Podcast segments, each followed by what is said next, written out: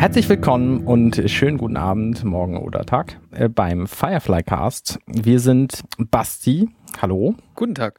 Der Alexander, hallo. Hallo, hallo. Und ich bin Arne.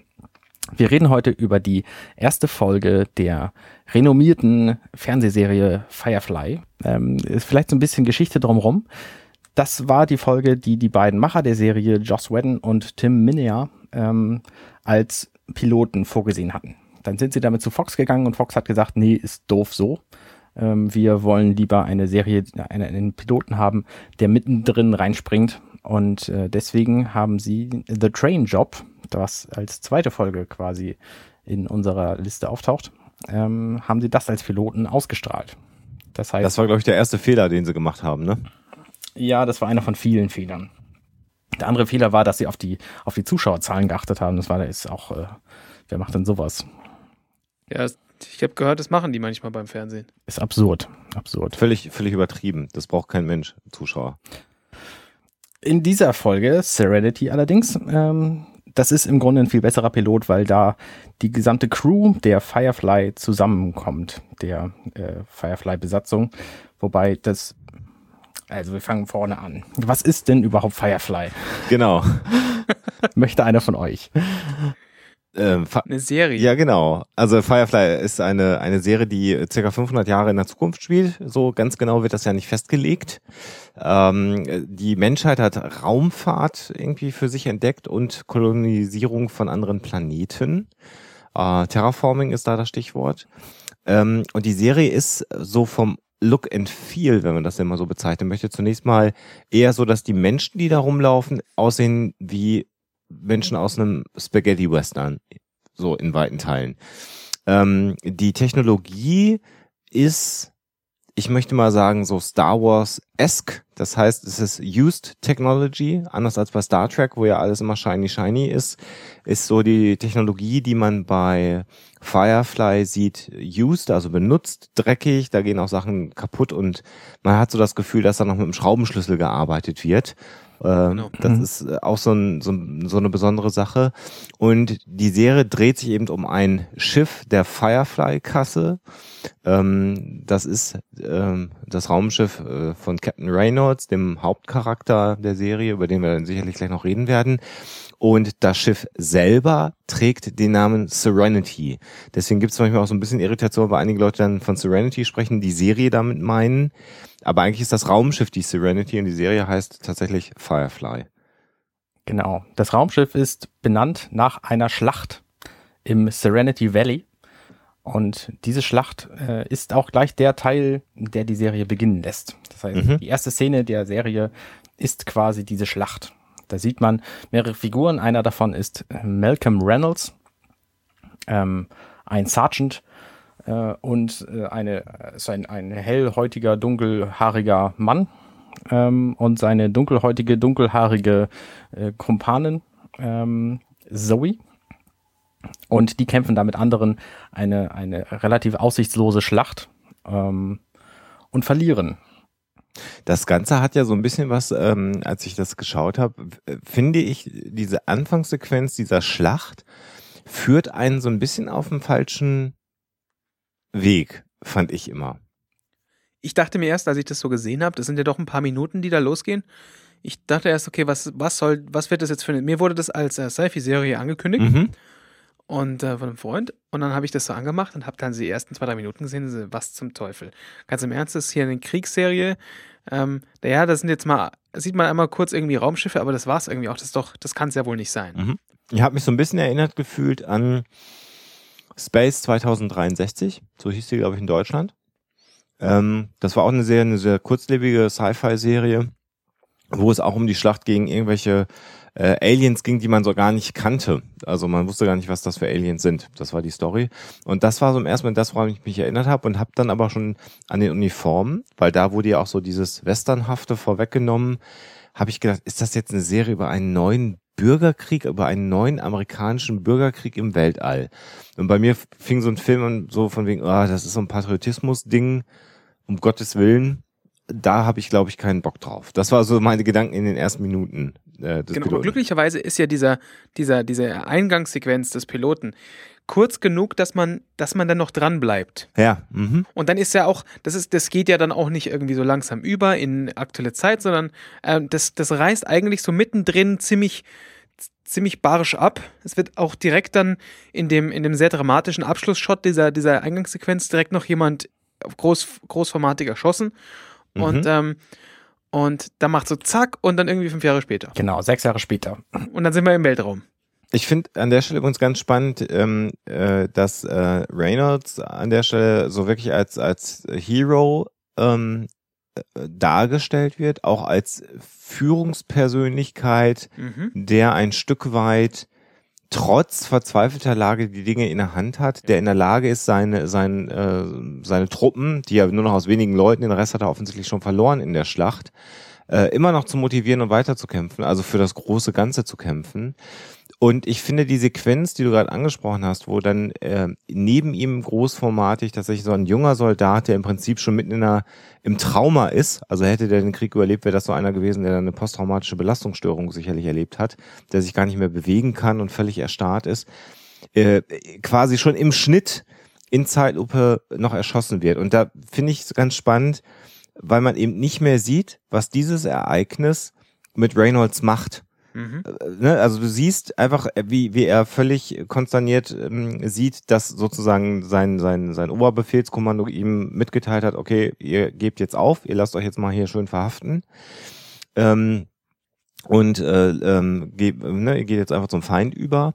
Und während er das realisiert, ist auch noch der junge Soldat, dem man Mut zugesprochen hat, wird noch neben ihm erschossen. Und man, man hat so das Gefühl, obwohl es nicht wirklich dargestellt ist, in dem muss doch jetzt irgendwie alles im Arsch Ja. sein. In dem muss doch jetzt gerade alles zerbrochen sein. Und das finde ich eigentlich an der Sequenz viel eindrucksvoller noch als den, als den natürlich ganz dramatischen Tod dieses jungen Menschen, aber diesen, diesen Hero, der bisher alles im Griff hat. Nicht nur, dass er jetzt aufgeben muss, weil das sein Befehl ist und er natürlich dem Befehl folgt, sondern der junge Mann, dem er eben noch Mut zugesprochen hat, stirbt neben ihn. Und es ist ja auch nicht so, das ist ja auch wieder so, ein- so ein ganz abruptes. Also sie, sie kämpfen wirklich bis zum allerletzten und dann so in den letzten paar Sekunden dieser Sequenz k- kommt dann diese Nachricht vom, vom Kommando, ihr seid verlassen, ähm, ihm entgleist alles und in dem Moment wird halt neben ihm noch der, der, der, sein, sein Soldat erschossen. Also es ist wirklich Ja. so, in dem Moment wirklich Schlag auf Schlag. Also das, das Tempo ganz am Anfang ist auch unfassbar schnell. Also da, da, da du kommst, du kommst gar nicht zur Ruhe. Und da Ja. kommt da gleich auch wieder dann ein krasser Kontrast. Der Kontrast ist aber bei Malcolm selber, also Malcolm Reynolds, ähm, am stärksten, weil er am Anfang noch Hoffnung hat, dass ihm irgendwie geholfen wird, dass da Truppen kommen und Ja, dass sie, mhm. dass sie, sie alle gerettet werden und so. Und dann ähm, glaubt er auch noch an Gott. Also es gibt einen Moment in dieser Sequenz, wo er ein Kreuz küsst und sagt, so, jetzt geht's aber los hier und jetzt, äh, jetzt streiten wir zurück. Ja. Mhm. Ähm, Mhm. Und in dem Moment, wo dann gesagt wird, nein, es kommt niemand, der euch rettet, äh, da zerbricht in ihm alles und äh, auch sein Glaube. Ja, der Kontrast ist da natürlich extrem krass. Und da habe ich dann gedacht, als das kam, hä? Weil die nächste Sequenz ist eine ziemlich gut gemachte Special Effect äh, Sequenz, die im, im Weltall in der Schwerelosigkeit spielt. Man sieht dann irgendwie verschiedene Menschen in, in, in Schwerelosigkeit. Ah, nochmal eben zurück. Ja, Der Kampf übrigens, der da stattgefunden hat, der hat stattgefunden zwischen den äh, Independents oh ja, mhm. und der Allianz. wichtig, ja, guter Einwand. Und ja. das sind die beiden Fraktionen, die dann auch quasi in der Serie immer gegeneinander kämpfen. Das eine ist eben Wie wir, wie wir uns schon denken können, die Independence ist die Seite, zu der ähm, ähm, Mel Reynolds gehört. Mhm. Und die Allianz sind natürlich die großen, übermächtigen. Ähm, genau, die, die, die Independence, ähm, denke ich für später auch wichtig, kann man soweit vorwegnehmen, äh, haben auch den Namen, sie werden auch Browncoats genannt. genau. Also die mit den braunen Mänteln. Und ist so ein bisschen angelehnt, finde ich mich ein bisschen daran erinnert, an äh, das äh, Imperium bei Star Wars dann tatsächlich. Ja, genau. Richtig. So wird es interessanterweise auch immer dargestellt. Mhm. Ähm, weil während die Browncoats, also äh, Malcolm Reynolds und seine Crew, immer mit Wackelkamera aufgenommen werden, wird die Allianz dauerhaft in der Serie mit, äh, mit Steadycams und sehr ruhigen Fahrten aufgenommen. Mhm. Mhm. Sie sind ja auch sehr groß und sehr bombastisch und da, ähm, das sieht man dann später allein schon in den Raumschiffen. Da kommen wir sicher gleich auch nochmal dazu. Ne? Ja, weil man, genau, also die Serenity selber ist von der Größe her, also natürlich bewegen wir uns hier im Sci-Fi-Genre, ähm, aber so, dass man sagt, das ist noch so ein realistisches Schiff. Also wenn man denn Antigravitationstechnologie und Antriebe und sowas hätte, so stellt man sich das dann halt vor. Ein Schiff mit wie viele Leute Besatzung haben sie denn? Sechs Leute? Sieben Leute? Die Neun. Standardbesatzung? Neun. Ja, okay. Ähm, neun Personen als Besatzung letztendlich und äh, ja, wobei die, die, die, sie werden neun, ne? Am Anfang sind es ein bisschen Genau. weniger. Ja. ja gut. Ähm, das landet auch auf Planeten, das Raumschiff so und äh, die, ähm, die Allianz ist dann einfach unfassbar groß. Also auch so, dass man sagt, das ist eigentlich gar nicht mehr mit moderner Technologie zu bauen. Halt wie die Todessterne. Die, die kriegst du ja auch nicht Genau. gebaut. Ja, ist richtig, genau. Also da ist so ein Wolkenkratzer direkt dagegen, gegen so die Dortmunder zum Mhm. Beispiel, die da im ersten Mal, Ding auftaucht. Ja, lass uns doch mal dazu kommen. Genau. Also die nächste Szene, sechs Jahre später, man sieht ein paar Leute äh, im Weltall ähm, schweben, die machen da offenbar eine Tür auf mit so Sprengstoff und wollen an das ran, was da drin ist. Und das Schöne, in dem Kon wa- was, was den, den Kontrast direkt auch zum ersten, äh, zur, zur ersten Sequenz ausmacht, ist was, was sich durchzieht durch die ganze Serie, dass der Weltraum still ist. Dass da ist Finde ich großartig. Egal, ob da, ob da was fliegt, ob da was explodiert, es macht einfach keinen Lärm, weil so ist es halt im Weltraum. Da explodiert halt nicht, da macht da macht's keinen Bumm, da macht's keinen, ähm, wenn man sich, wenn man sich da bewegt, dann macht es da keine Geräusche. Der Antrieb macht im Zweifel keine Geräusche, also man hört es zumindest nicht, wenn man dahinter steht. Ja. Also wenn man jetzt Richtig. und das, das ist schon alleine in der, in dieser, in dieser Eröffnungssequenz, ähm, vom Sprung von dieser, von diesem Kriegsschauplatz, wo, wo keine Sekunde ruhig ist, wo man immer Gewehrfeuer im Hintergrund hört, wo man, wo immer irgendwas ist, wo jemand schreit, dann diese plötzliche absolute Stille, die, die in diesem Weltraum herrscht. Und das ist auch sehr, sehr, sehr erfrischend und sehr angenehm bei allen, bei allen Weltraumszenen, die dort passieren. Ich auch. Wobei ich mich immer frage, ob das nicht auch die Zuschauer irgendwie auch ein bisschen irritiert hat, weil das natürlich entgegen jeglicher Sci-Fi-Konvention ist, was da passiert. Denn äh, man ist es einfach gewöhnt, dass wenn ein Raumschiff an einem vorbeifliegt, wusch, man diesen Effekt hat. Oder auch die Serenity, die so eine Art Überlichtantrieb äh, auch hat. Ähm, äh, also äh, sieht aus wie so ein bisschen wie ein Glühwürmchen halt auch, Firefly, haha. Ähm, und äh, Mhm. hat dann am, am Heck einfach so das Heck des ganzen Raumschiffs leuchtet, leuchtet dann auf, wenn sie in, in Überlichtbetrieb oder so gehen. Und ähm, man hört halt nichts. Ich finde das auch großartig. Ich finde das, weil es halt realistisch ist. Also es, wenn man denn schon Raumschiffe im Weltall hätte, dann würde man halt nichts hören, weil es gibt halt kein Medium, was, was Ton übertragen kann im Weltall. Aber es, es befremdet halt, ne? Ja, es wirkt halt das erste Mal schon so, okay, da entweder ist gerade jetzt mein äh, Video kaputt oder Ja. äh, sie haben sich hier die, die Soundeffekte nicht mehr leisten können.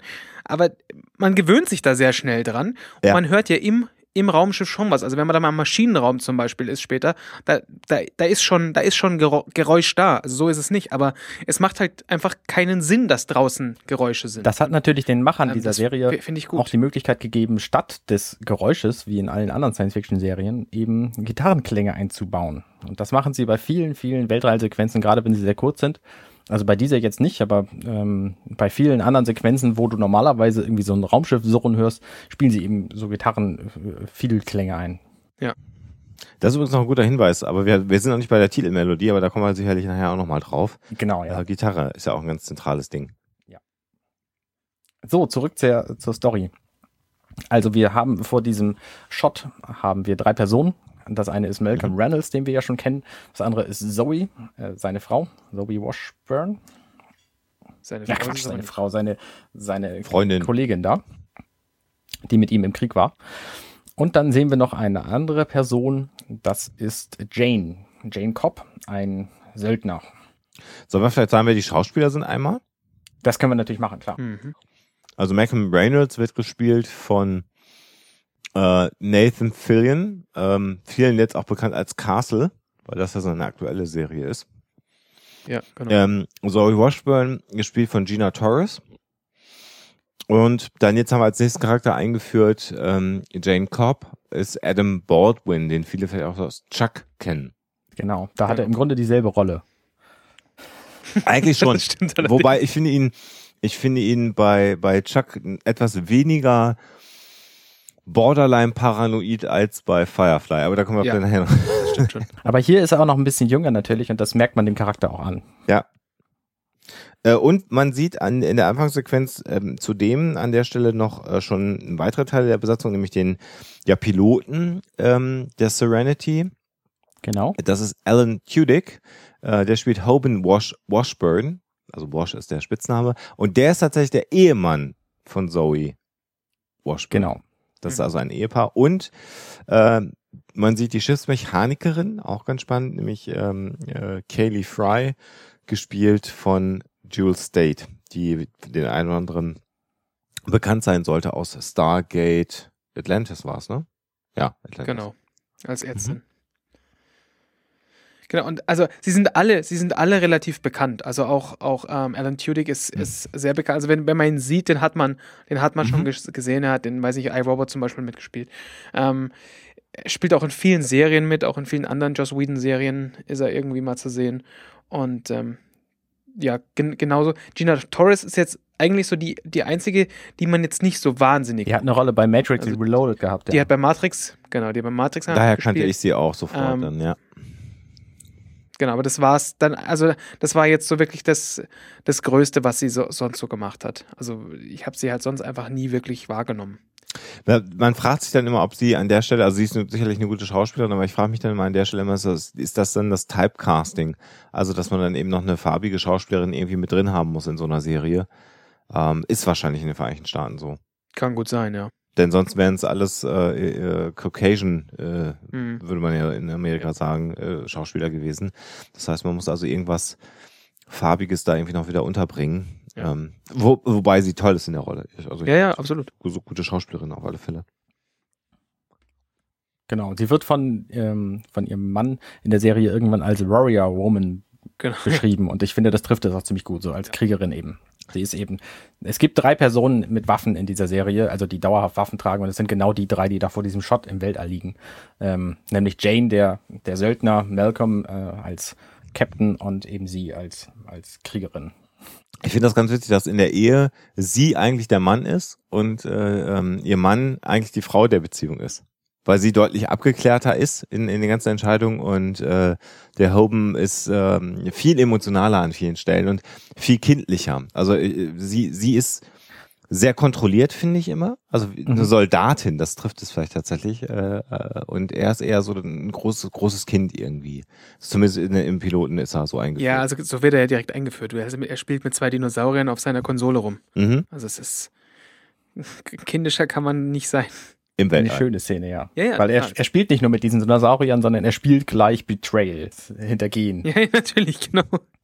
Äh, ja, also sie, sie, sie schweben da herum, öffnen einen Shot und äh, man sieht äh, oder bekommt dann schon so langsam mit, dass sie offensichtlich an einem Wrack eines anderen Raumschiffs sind und das ausräubern wollen.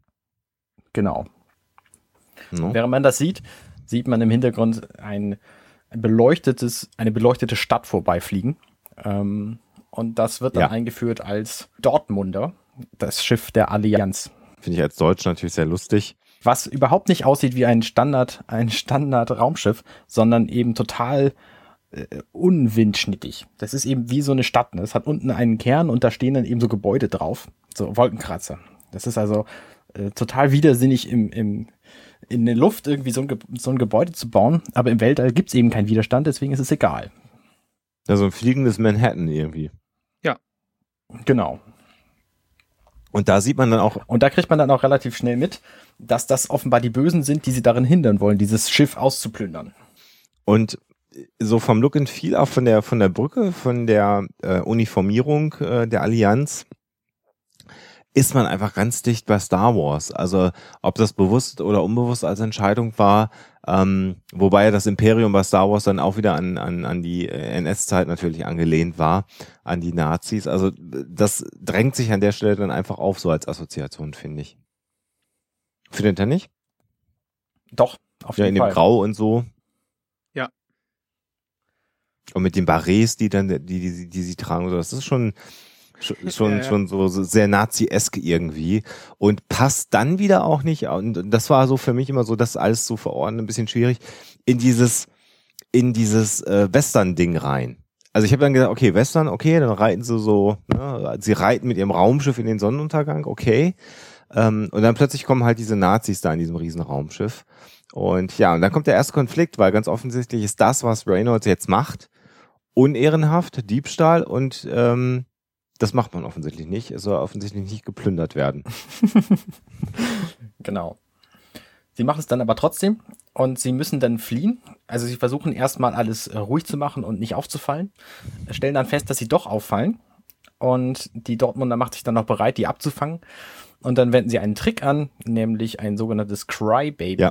Äh, das heißt, sie machen einfach einen Distress Call von irgendwo anders her und die Dortmunder überlegt sich dann, ähm, dass sie lieber diesem, diesem Hilferuf äh, folgen, obwohl da natürlich kein Raumschiff hinter ist, sondern so eine Dose, so eine Blechdose.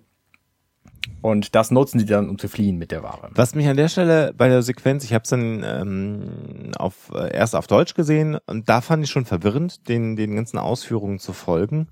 Äh, ich weiß gar nicht, ob in den ersten paar Minuten das schon drin ist. Ich meine schon, dass sie auf Chinesisch fluchen. Ja, ja. Mhm. Das hat mich sehr irritiert. Also in der gesamten Serie ist es immer so, dass man sich offensichtlich im, im, im, in, in der Galaxis darauf geeinigt hat, dass man auf Chinesisch flucht. Es wird so angedeutet, dass Chinesisch so die Universalsprache ist, ne? Es wird auch in Chinesisch ab und zu gesprochen. Ja, ge genau, aber hauptsächlich geflucht. Gibt so ein, zwei Sätze, die halt dann in Chinesisch mhm. fallen. Ja, ja, das auch. Und, und sie haben halt auch so eine ganz eigene Sprache, Crybaby und so.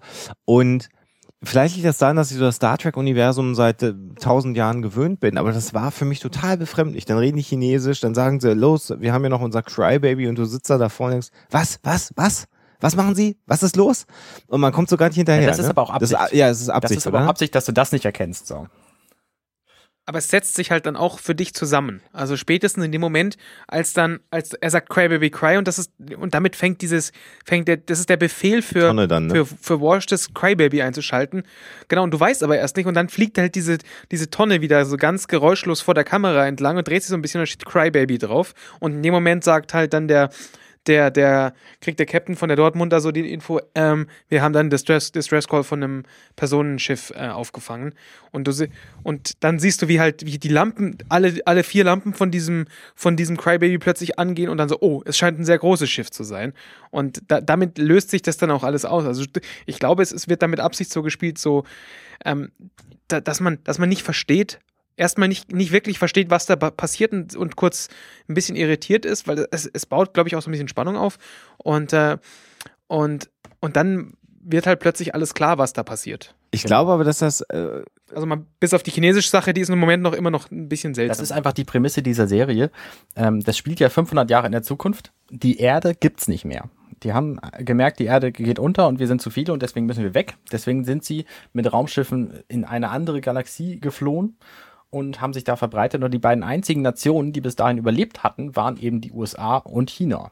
Deswegen hat es sich halt durchgesetzt, dass die beiden Sprachen quasi verwendet werden nur noch. Ähm, äh, ich finde trotzdem, dass, äh, ja, alles richtig, natürlich, was ihr sagt, aber ich glaube auch, das ist so ein Problem der Serie gewesen, weil das eigentlich sich durch die gesamte Serie durchsetzt. Also normalerweise ist das amerikanische Fernsehen ja so konzipiert, dass du komplett an die Hand genommen wirst als Zuschauer. Es soll dir ja möglichst einfach gemacht werden. Das ist der Dümmste, der Dummen versteht, was So ist passiert. das, ne? Also das, das schwächste Glied der Kette muss immer noch rallern, ja, ja. was es geht. Und äh, Firefly wo dann Sachen erklärt werden, die so komplett, komplett selbstverständlich genau. sind, wenn man ein bisschen mitdenkt. Aber das passiert halt hier wirklich auch gar und, nicht. Äh, auch das ist, glaube ich, so vielleicht ein Problem gewesen, warum die Serie nicht sofort so eingeschlagen ist, weil also in den ersten, also bis zum Vorspann sind es dann irgendwie zehn Minuten äh, ungefähr. In den ersten zehn Minuten bist du völlig irritiert. Ich, fand das gut, weil das dann irgendwann kam der Vorspann und dann habe ich gedacht, okay, um was geht's jetzt hier eigentlich? Und äh, danach war es dann gut, aber diese zehn Minuten sind, glaube ich, ziemlich verstörend. Und du kannst es auch nicht nebenbei gucken. Nee. Also das ist was, das ist, das lässt du nicht mal irgendwie beim Essen laufen, was man halt in den USA auch mal gerne macht. Da läuft dann nebenbei irgendwie, da kann man so ein bisschen Star, äh, Star Trek laufen lassen, weil das geht meistens ganz gut. Das geht halt hier nicht. Also da musst du dich, das ist kein, kein Solin Back und ich gucke da mal so ein bisschen hin, sondern da musst du schon, da musst du deine Zeit komplett investieren und, und zuschauen und mitschauen, weil sonst verpasst du einfach was. Ja, richtig. Ja, dann kommt der Vorspann. Und der Vorspann ist, glaube ich, für all diejenigen, die Star Trek NX01, also Enterprise, also die letzte Mhm. Serie, die die früheste Serie Finn, äh, äh, darstellt, gut gefunden haben, diesen Vorspann mit einem Pop-Song.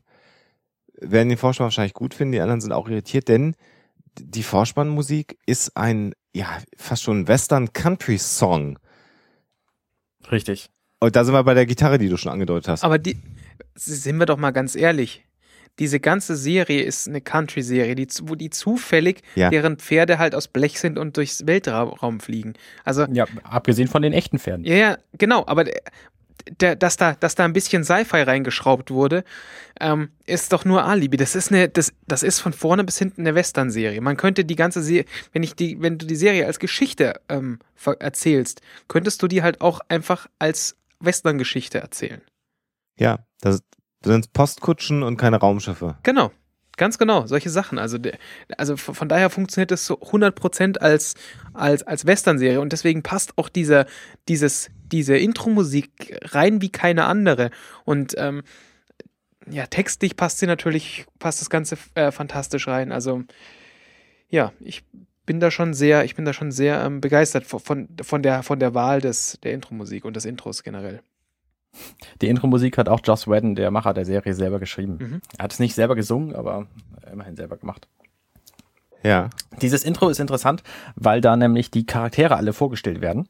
Das heißt, wir wissen jetzt schon, Ja. wer die Crew der, der Firefly-Klasse Serenity werden wird, obwohl die alle in der Serie noch gar nicht aufgetaucht sind. Also äh, zumindest der Rest der Crew nicht, ne? Also Genau. Wir haben vier Leute bislang gesehen und fünf fehlen noch. F- ja, fünf haben wir gesehen. Drei rau draußen, den Piloten, und wir haben Jules Date haben wir ja auch schon gesehen. Ne? Ach, stimmt, also gut, die, ja. die Mechanikerin, Ja, ist richtig. die auch ganz klar als Mechanikerin eingeführt ist. Allein am Overall zu erkennen. Ja. Ähm, äh, übrigens auch eine sehr schöne Kontrabesetzung, ne? Weil Jules Date ja eher so ähm, sehr mädchenhaft, sehr kind, sehr, sehr kindchenmädchenhaft ist. Ähm, und äh, als Mechanikerin ja also sehr kontra besetzt ist. Finde ich gut. Wird ja, wird ja aber auch angesprochen. Also es ist ja auch, sie wird ja auch drauf, äh, drauf Bezug genommen, dass sie ja doch sehr jung ist und so. Ja. Sie hat, sie hat offensichtlich sowas wie, äh, jetzt, jetzt, äh, bitte, bitte kritisiert das jetzt nicht, also so in, in diesem Au- Autismus-Asperger-Spektrum hat sie halt offensichtlich so ein, so ein ähm, Ingenieurs- äh, Inselbegabung, Hm, ganz ja. offensichtlich. Ne? So wird es ja auch beschrieben. Sie, sie hört, wie dieses Raumschiff funktioniert. Genau, die Maschinen sprechen zu ihr. Ne? Also das, Ja. das ist ja sowas, also da kommt ja so, so eine Art Inselbegabung äh, schon durch. Und äh, das wird ja auch getragen durch die Serie. Später wird auch klar gemacht, dass sie keine Ausbildung hat auf dem Gebiet. Ja, genau. Ist, sie hat es sich tatsächlich alles selber beigebracht. Deswegen ist sie auch so jung.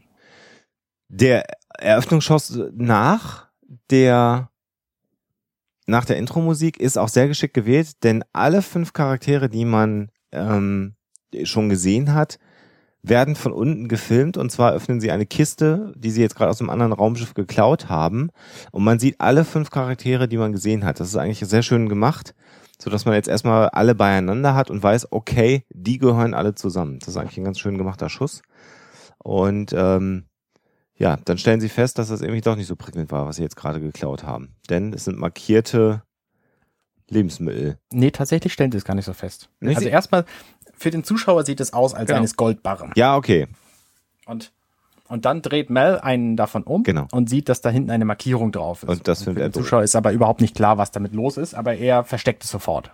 Genau, ich bin auch nicht sicher, ob die anderen es gesehen haben. In dem, also ich glaube, dass das nur er gesehen hat und dann wieder wegsteckt. Das kann gut sein, ja. Also es ist später dann zwar klar, dass es auch alle dann mitbekommen haben, aber in der, in der Szene wirkt es so, als würde er das sehen, dreht es gleich wieder weg, damit es niemand mitbekommt, um vielleicht auch nicht die Moral so sehr zu drücken. Und man, man hat jetzt an der Stelle bekommt man so langsam mit, dass es so, dass sie sowas wie Söldner ganz offensichtlich sind. Äh, es geht darum, dass sie irgendwas äh, abliefern wollen. Das scheint eine Auftragsarbeit zu sein, dass sie das geklaut haben. Und der Umstand, dass das der Allianz nicht gefällt, was sie gemacht haben, zeigt ja schon, dass sie sich so rein rechtlich gesehen so ganz offensichtlich in einem Graubereich eher befinden. Ein sehr dunkler Graubereich. Genau. Ja, also um nicht zu sagen, dass sie illegal sind. Was ja auch verwunderlich ist und äh, verwundert, weil man ihn, weil man Reynolds ja am Anfang doch so sehr als mh, integeren Soldaten kennengelernt hat. Und plötzlich ist er ein, ein, ein Leader nach wie vor, ganz offensichtlich. Aber äh, offensichtlich jetzt so im illegalen Sektor. Und, dann, und das macht halt wieder klar, was Er, da. er kämpft aber dennoch für die gleiche. Ja, natürlich, er kämpft, er kämpft noch für die anderen, aber du siehst halt da wieder, was in ihm kaputt gegangen ist in dem Moment. Ich finde übrigens diesen Western, also den, den, den, das Kostümdesign der Serie finde ich übrigens sehr, sehr geil. Also ich mag diese, diese braunen Hosen irgendwie, die lustigerweise bei den Herren etwas weiter geschnitten sind, bei Zoe äh, sehr knacke eng geschnitten ist. Also ein Schelm, wer natürlich Böses dabei denkt. Ich glaube, das ist aber auch bei ihr gut. Also jetzt mal, ab, mal abgesehen von, von irgendwelchen, ja, ich gucke mir gerne Hintern an, aber ähm, darauf, darauf kommt auch, sie ist jetzt, sie ist jetzt nicht super dünn. Also sie, sie ist nicht dick, aber sie ist halt sehr kräftig. Also kräftig im Sinne von, sie, sie hat zum Beispiel sehr muskulöse Oberschenkel. Und das unterstreicht, also in meinen Augen zumindest nochmal sehr dieses, sie ist so eine, so eine Kriegerin. Ähm, das unterstreicht es nochmal viel mehr. Also wenn sie jetzt, wenn man jetzt nicht sehen würde, was, da, was sie da, was sie für, für, für muskulöse ähm, Oberschenkel hat, dann ähm, wird sie halt deutlich zierlicher aussehen und dann vielleicht auch nicht mehr so wie so eine Kriegerin wirken.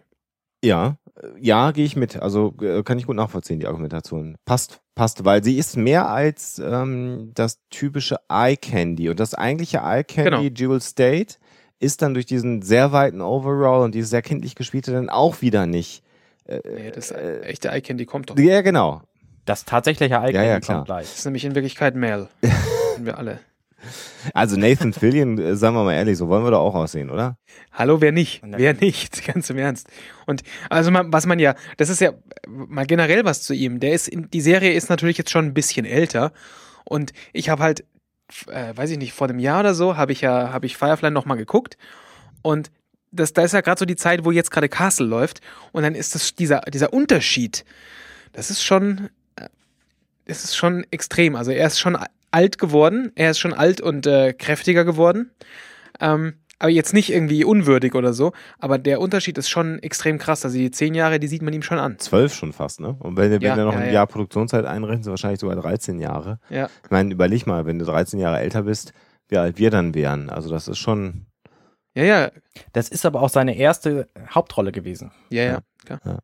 Ähm, spannend dann, äh, nachdem jetzt also die Kisten dann auch versteckt werden in dem Schiff, das finde ich auch ganz spannend, so als, als, ich meine, die sind, die sind ja unter sich auf dem Schiff, trotzdem machen sie so ein Panel in der Wand auf und dann wird diese Kiste da versteckt, äh, wo man sich so denkt, hä, das hat auch so was Star Wars-eskes, ne? also diese Smuggler, äh, äh, Ecken wie beim Millennium Falcon, also so, wo man denkt, naja, die sind doch unter sich, warum müssen jetzt diese Kisten verstecken? Ja, aber da kommt, das unterstreicht natürlich auch nochmal diese Illegalität, die sie, die sie da haben. Und man könnte ja immer kontrolliert werden von der, von der Allianz. Und genau. Und dann gibt's den interessanten Dialog zwischen dem Ehepaar Washburn, wo der Ehemann seine Frau etwas dafür kritisiert, dass sie doch ständig den Befehlen von Reynolds folgt, obwohl sie ja nicht mehr beim Militär sind. Und sie sagt dann sinngemäß so etwas wie, aber er ist der Captain. Und ähm, äh, es geht dann darum, dass sie dann letztlich nach einem erfolgreichen Einsatz das machen, was man gerne machen möchte, wenn der Ehemann sich Sorgen um seine Ehefrau macht, nämlich mal schön ins Separé verschwinden. Äh, und Reynolds kommt dann auf die Brücke, wo die beiden sind. Und dann finde ich es auch ganz spannend, so sehr schön gespielt auch. Ganz subtil gespielt, das fällt nicht so auf. Aber wie Zoe auch Haltung annimmt. Also sie steht, sie unterhält sich mit ihrem Ehemann, Reynolds kommt auf die Brücke und sie nimmt Haltung an. Also dieses Militärische äh, ist offensichtlich ganz tief in ihr drin. Ähm, Ja. Es wird dann dadurch gebrochen, dass sie sagt, so jetzt muss ich hier mal mit meinem Mann irgendwie mal so tätig werden und sie übernehmen mal gleich Captain. Das kommt hier gar nicht. Das kommt, Ah, es später. kommt später, das ist eine andere Sequenz. Sorry. ist später, Ist ja. später, ja, okay. aber auch sehr, sehr gut. Ja. Also der. Ah, Ja, stimmt, das ist später. Aber, wir das, aber das mit der Haltung äh, annehmen äh, ist an der Stelle. Ach, jetzt habe ich mich Ja, selber genau. vorgegriffen. So, und dann wird gepoppt. Nein. Doch? Naja, gut. Aber nicht von denen. Nicht von den beiden, sondern wir sehen jetzt plötzlich Sondern Softporno. es wird klar gemacht, wir brauchen noch jemand anders hier und wir müssen noch jemanden abholen. Also eigentlich planen sie, ähm, die Übergabe zu machen von Genau. den Waren, die sie gerade eingesammelt haben, auf einem Planeten namens Persephone. Und da wollen sie noch jemanden einsammeln. Und das wird dann quasi durch Poppen dargestellt, wer das ist. Ja. Genau. Das ist die Boten, die Bo wie sie sie nennen, die Botschafterin Inara, Inara Sarah. Ähm, sie ist eine, ähm, wie heißt es in der Serie? Eine ähm, Companion. Ja. Also im Endeffekt ist sie halt, ist sie eine Prostituierte, aber eine hochklassige Prostituierte. Und ähm, sie nennen sie halt die, ähm, die Botschafterin, weil sie, weil sie halt äh, ja sehr gute Kontakte hat, sagen wir es mal so. Dadurch, dass sie halt äh, sehr ähm, ja, ein, wie gesagt, ein Premium-Prostituierte ist. Gespielt wird sie von Marina Baccarin, die kennt man auch so aus, zum Beispiel aus V, da hat sie die Hauptrolle, die Hauptfigur der bösen Aliens gespielt, die kennt sie auch aus ähm, Stargate, da hat sie auch eine von den Bösen gespielt, also sie spielt wohl gerne böse. Ähm, und ja, das sind so, es sind für mich jetzt so die Hauptdinger, woher man sie kennt. Ich weiß nicht, wo man sie sonst noch herkennt. Ja, also, also wie ist sicherlich so äh, eine Sache gewesen, wo sie sicherlich äh, aufgefallen ist. In vielen, vielen Serien hat sie dann immer so Side äh, Rollen äh, gespielt.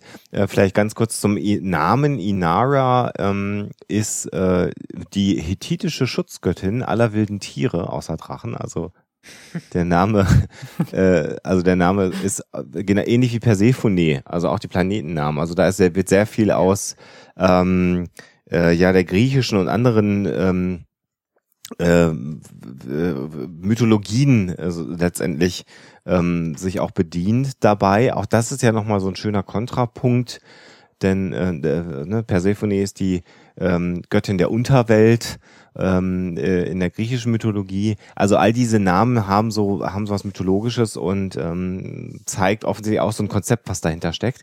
Ähm, ich finde ja ähm, hochklassige Prostituierte ist das eine. Für mich ist äh, Inara ähm, auch eher so zu verorten wie eine Geisha. Also das äh, ist so das, woran ich dann immer gedacht habe. Eine moderne Geisha, die mhm. ja, ja, ja. Ähm, nicht nur äh, exzellent darin ist, also in der körperlichen Lust äh, äh, dienlich zu sein, sondern sie ist ja auch in Konversation äh, sehr, sehr fähig und ähm, die, diese Sequenz, also man sieht zunächst sie, wie sie eben äh, Sex hat mit einem, mit einem Typen.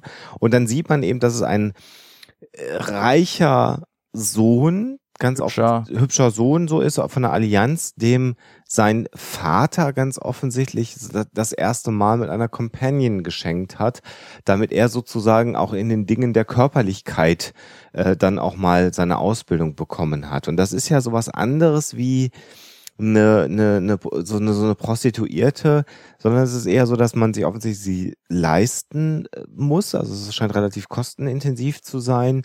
Und dass es auch um, um so Gesellschaftliches geht. Und es zeigt auch, dass die Companions äh, im, im, im Stellenwert anders sind, als dass äh, die man müsste eigentlich heute Sexarbeiterinnen sagen, äh, um das politisch korrekt auszudrücken, glaube ich. Ne? Ja, ja. Äh, nicht, dass wir auf Twitter verprügelt werden, wenn wir Prostituierte sagen. Ähm, also ah, das wir eh schon. Äh, wahrscheinlich. Aber also das, äh, also es wird, also es ist ein zwar etwas anrüchiger, aber meistens halt doch eher ein werter Beruf, den die Companions haben. Also damit wird, finde ich, sehr gespielt, auch in der Serie. Es ist interessanterweise auch ein Ausbildungsberuf. Ja, genau, sie musste das lernen, richtig, genau. Hm, das kommt auch noch durch. Und ja. man wird nur genommen, wenn man besonders gut abschließt. das ist sehr doppeldeutig, was du da sagst, das weißt du, ne? Aber das ist.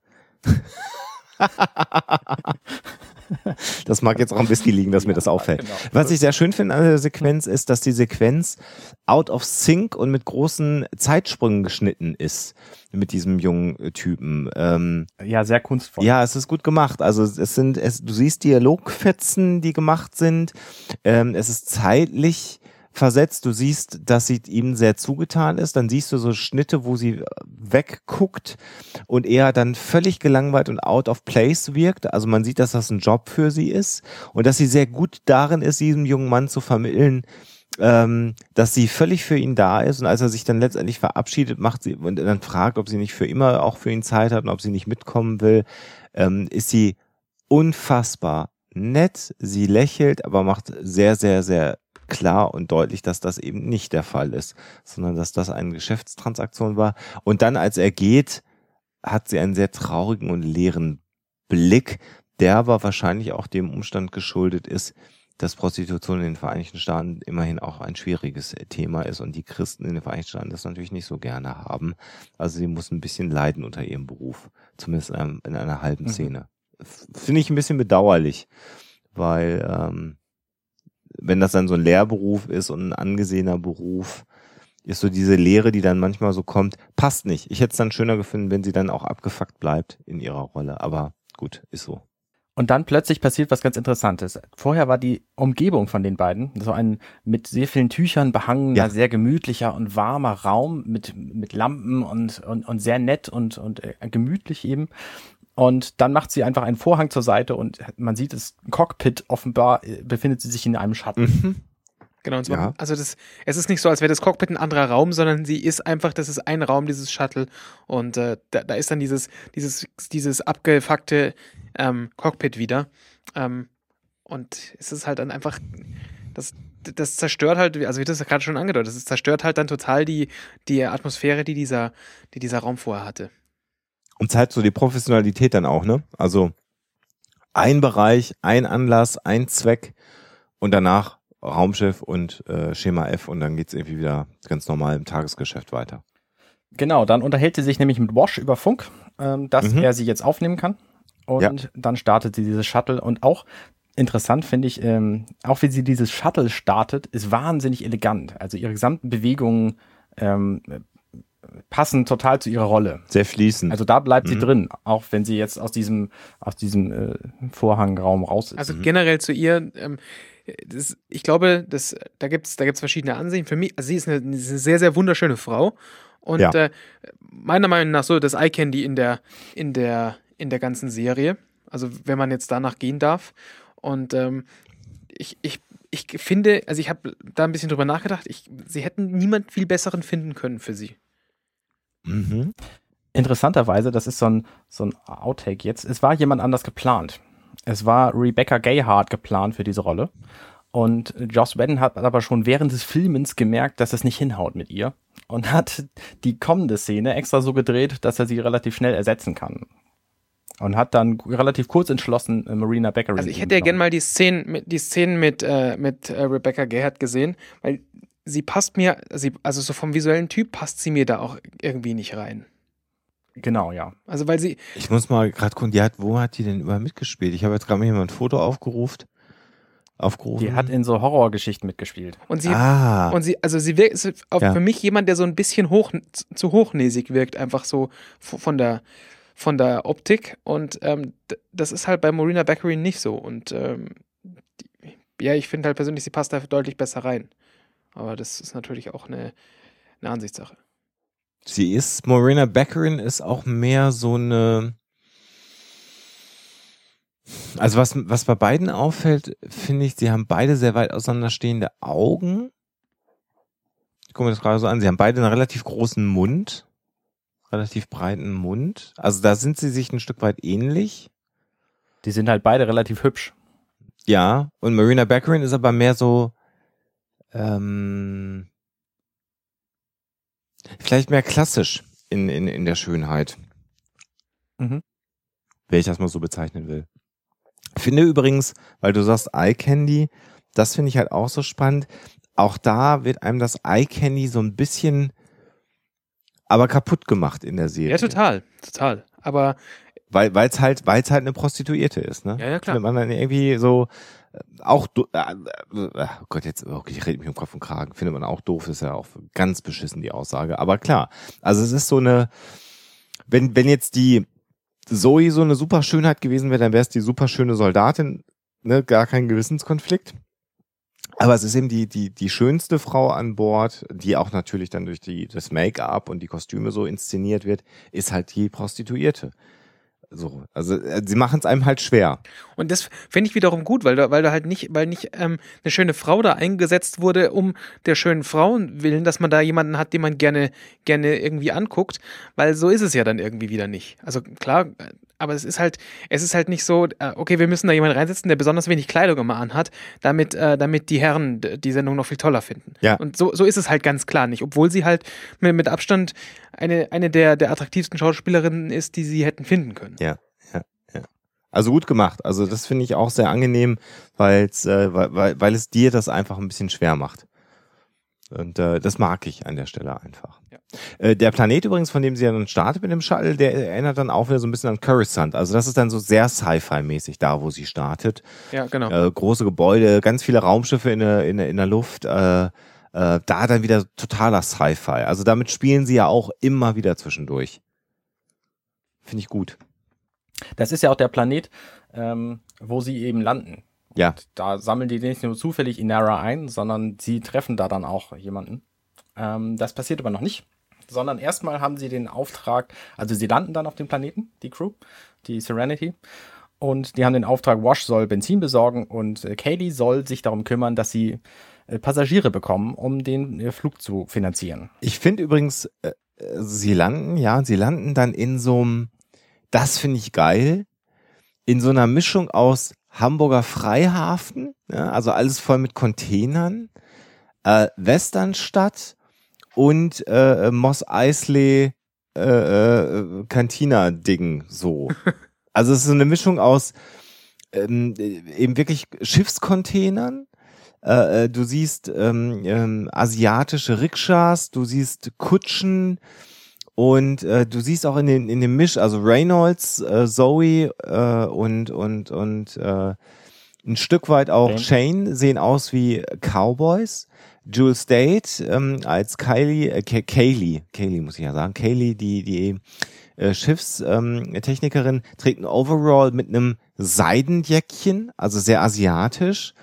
Und ähm, äh, der Pilot ähm, hab, trägt so etwas, was ein bisschen in Richtung ähm, Fluganzug von ähm, von den X-Wing-Piloten geht. Mhm, also, mhm. ne, also da, auch da brechen sie so ein bisschen mit den mit den Konventionen. Also sie tragen nicht alle Western-Klamotten, sondern äh, sie sind so ein bisschen zugetan äh, in in ihren Rollen.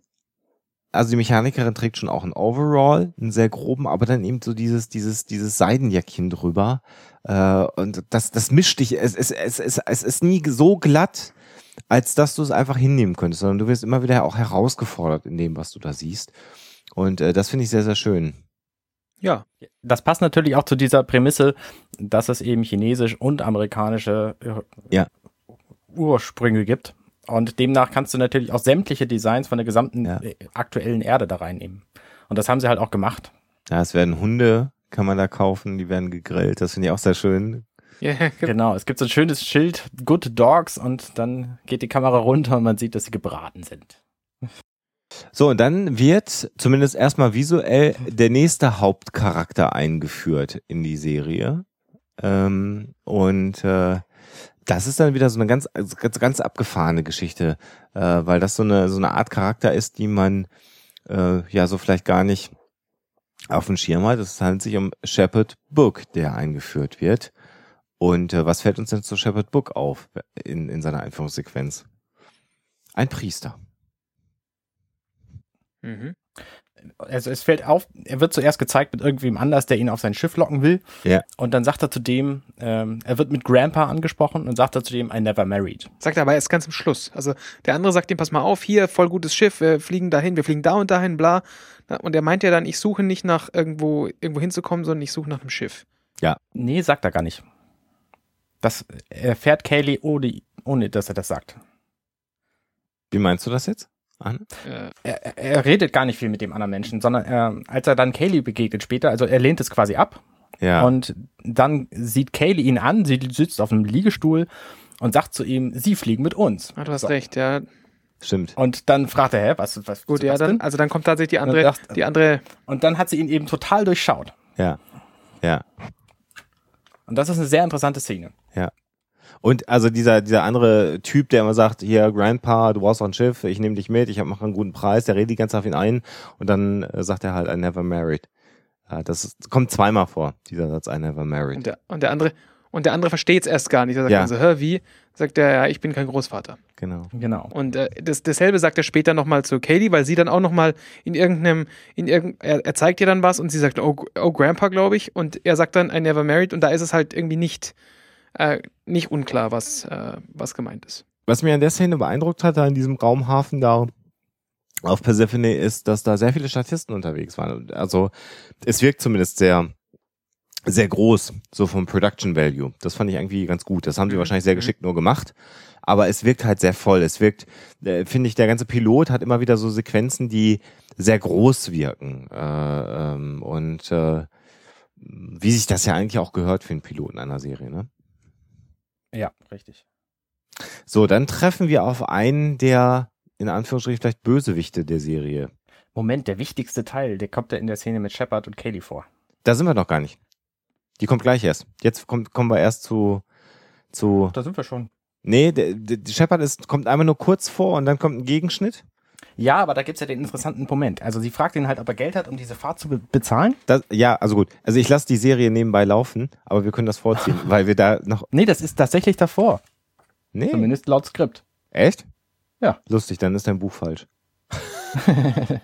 weil, weil ich habe jetzt gerade hier in der, in der, in der geschnittenen Fassung äh, ist Reynolds jetzt gerade bei, äh, wie heißt er denn? Jetzt mal gerade mal gucken.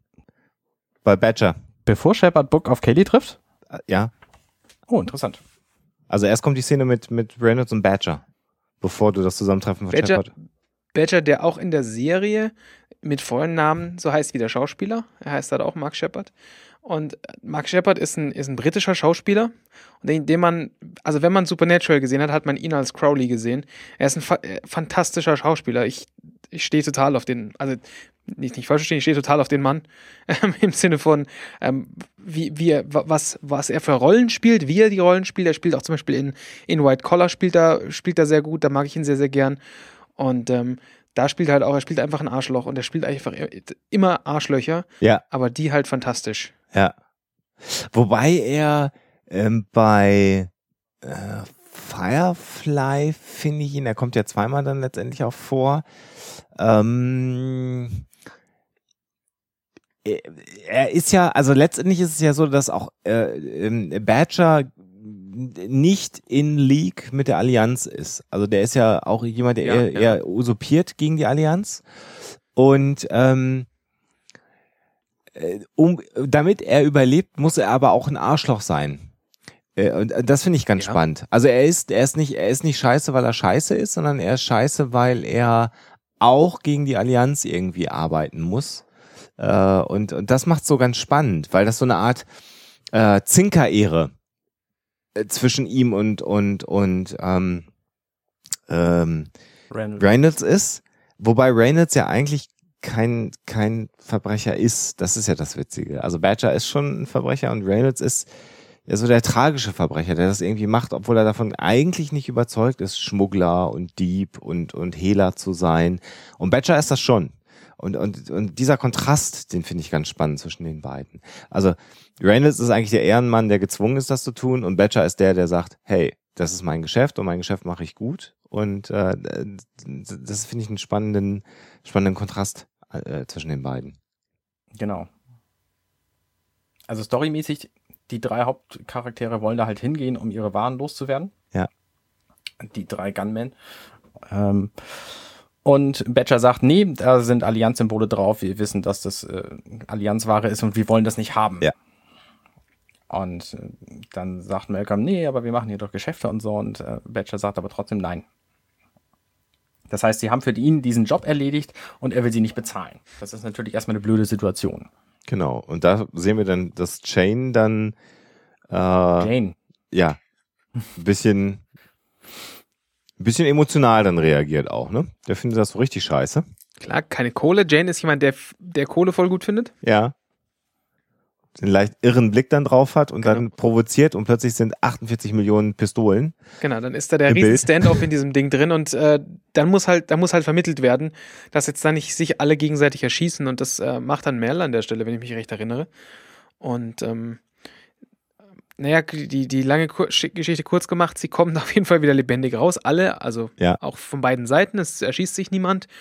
Und ähm, äh, es bleibt dann auch dabei, Badger kauft die Ware halt nicht. Und es, es gibt so eine, so, so diese interessanten Western-Klischees auch. Also dieses, ähm, Badger ist der Einzige, der keine Waffe in der Hand hat. Reynolds hat seine Hand auch nur am, am Gürtel. Also sie haben wirklich so Coltgürtel auch mit ihren futuristischen Waffen. Und ähm, Badger geht dann so um Reynolds rum. Und dann gibt's diese Sequenz, dass der, dass der Badger im Rücken von Reynolds steht. Und das machst du ja normalerweise nicht. Und Reynolds dreht sich verzögert um. Das ist so dieses klassische Ding von, ich kann es ertragen, dass du in meinem Rücken bist, weil ich jetzt glaube, dass ich nicht in unmittelbarer Gefahr bin, aber ich drehe mich dann doch um. Und ähm, interessant auch dann, dass äh, Reynolds einen ganzen Kopf größer ist als Badger und äh, Ähm, da gibt's ja auch noch so diesen, diesen, diesen leichten Streitdialog zwischen den beiden, hm, dass Badger sich schon auch ein bisschen angepisst davon fühlt, dass äh, Reynolds so dieses, was ich vorhin geschildert habe, auch so ein bisschen nach außen trägt. Du bist der Verbrecher und ich bin ich bin's ja nur gezwungen. Eigentlich würde ich das nicht machen. Eigentlich bin ich Soldat. Und genau darauf reitet Badger dann ja auch nochmal rum. Und das zeigt dann halt, dass Reynolds dann doch auch nicht der Verbrecher ist, für den er sich selber hält oder der, der er sein muss. Äh, spannende Sequenz auf alle Fälle und sehr, sehr schön gespielt von, von dem Mark Shepard, den ich auch sehr, sehr, sehr, sehr gut finde übrigens bei der Gelegenheit. Und dann sind wir jetzt endlich bei der Sequenz, über die äh, schon mehrfach gesprochen wurde, nämlich Shepard trifft äh, auf Kaylee. Das ist verwirrend. Ähm, Shepard Ja. Book, von Genau. dem sprechen wir nun. Ähm, der trifft auf Kaylee. Ich muss ja gestehen, ich fühle fühl mich hier an der Stelle sehr ver- ähm, äh, betrogen. Ich kann die Serie wieder, wieder mitlaufen lassen, weil ich sie auf Netflix anschauen müsste und nicht genug, befürchte nicht genug Bandbreite haben und ich habe auch kein Skript. Es ist, es ist sehr gemein. Ah, er muss die DVD Und ich habe sie dafür oft genug gesehen, äh, um in der Hoffnung zu sein, dass ich mir genug merk gemerkt habe. Aber Also Bastian, Ja. äh, Bastian Wölfle wird demnächst erstmal die DVD-Box von Firefly auf seine Wishlist setzen und ihr, liebe Hörer, die ihr dann wollt, dass Bastian endlich mal mitmachen kann vernünftig, äh, schenkt ihm das mal bitte, dass er dann, während wir das aufnehmen, demnächst auf irgendeinem Endgerät die DVDs nebenbei gucken kann. Sag ich jetzt mal so. Ja. Nicht? ja, ja, das äh, wird Ja. passieren. Also mein, meine Wishlist ist eh immer. Ihr wisst Bescheid. Ja, pack das mal drauf mit dem, mit dem Flag, muss ich unbedingt sofort haben. Da krieg ich hin. Sehr gut. Genau, Sehr weil gut. dann haben wir das Problem nämlich nicht. Dieses Ja. Buch ist übrigens auch gut, abgesehen davon, dass manche Szenen offenbar in verkehrter Reihenfolge dargestellt Die sind. DVDs Ja, das- ernsthaft? Die erste Staffel nur 14 Euro? Ja, Ja. na klar. Das ist ja nicht zu glauben. Das ist nicht zu Es glauben. gibt ja auch nur eine Staffel. Ja, ja, aber dass die nur 14 Euro kostet. Ich hätte jetzt, klar, natürlich, woanders kostet es immer, kostet es kostet viel mehr, weil dies ja viel mehr ist, aber. Ja, Entschuldigung, an der Stelle, äh, der Werbeblock für Amazon ist an der Stelle auch vorbei. Es geht weiter. Genau. Ihr findet die Links alle auf unserer Website übrigens. Da könnt ihr das kaufen. Genau. Und flattern und auch einfach äh, oder anonyme Geldspenden in größeren Summen nach Hamburg zu Anne und mir bringen. Hamburg? Was ist denn das? Sie verteilen das geschickt. Entschuldigung, dass ich jetzt komplett die Sendung de- derailliert habe. ähm, spannend an der Sequenz, also der Dialog, den haben wir jetzt ja schon mehrfach, da habe ich dich jetzt ja schon tausendmal bei unterbrochen, aber ich glaube, der ist so ein bisschen durchgekommen. Spannend ist, dass Shepard so eine Art Bezahlung Kaylee zeigt und man sieht nicht, was er ihr zeigt. Mhm, genau. Genau, er hat so ein kleines Macht so Kästchen ein Kästchen. Es ist, es ist auch nichts Großes, genau. Also es ist so ein Kästchen, das ist irgendwie vielleicht 10 mal 5 Zentimeter groß. und sie guckt ihn sehr überrascht an und sagt dann, uh, Grandpa. Als sei da irgendwas Obszönes drin. Genau. Juwelen, Dildos. Also wenn der Kiste Dildos wären, dann wäre das ja schon, Armselig. da müssten die aufblasbar sein. Wa- Warte, ich, ich spule nochmal zurück. It's bigger on the inside. Ja, äh, eine Tadeskiste. Genau, Ein, ein, ein man Riesen. weiß es nicht. Ja, stimmt. Nee, nee, hast recht. Das wäre ein bisschen klein. Ja, aber man sieht halt nicht, um was es geht. Und obwohl dann äh, zwischen, äh, also um, über Geld ja auch gesprochen wird in der Serie, ne? also gerade jetzt auch mit Badger, scheint das, was er in der kleinen Kiste hat, doch viel eindrucksvoller als alles andere zu sein. Ja. So, jetzt sind da unsere drei Gunmen ziemlich im Arsch. Übrigens, äh, äh, äh, Jane, Jane. Shane, Shane, Jane, Jane, Jane, Y. Jane.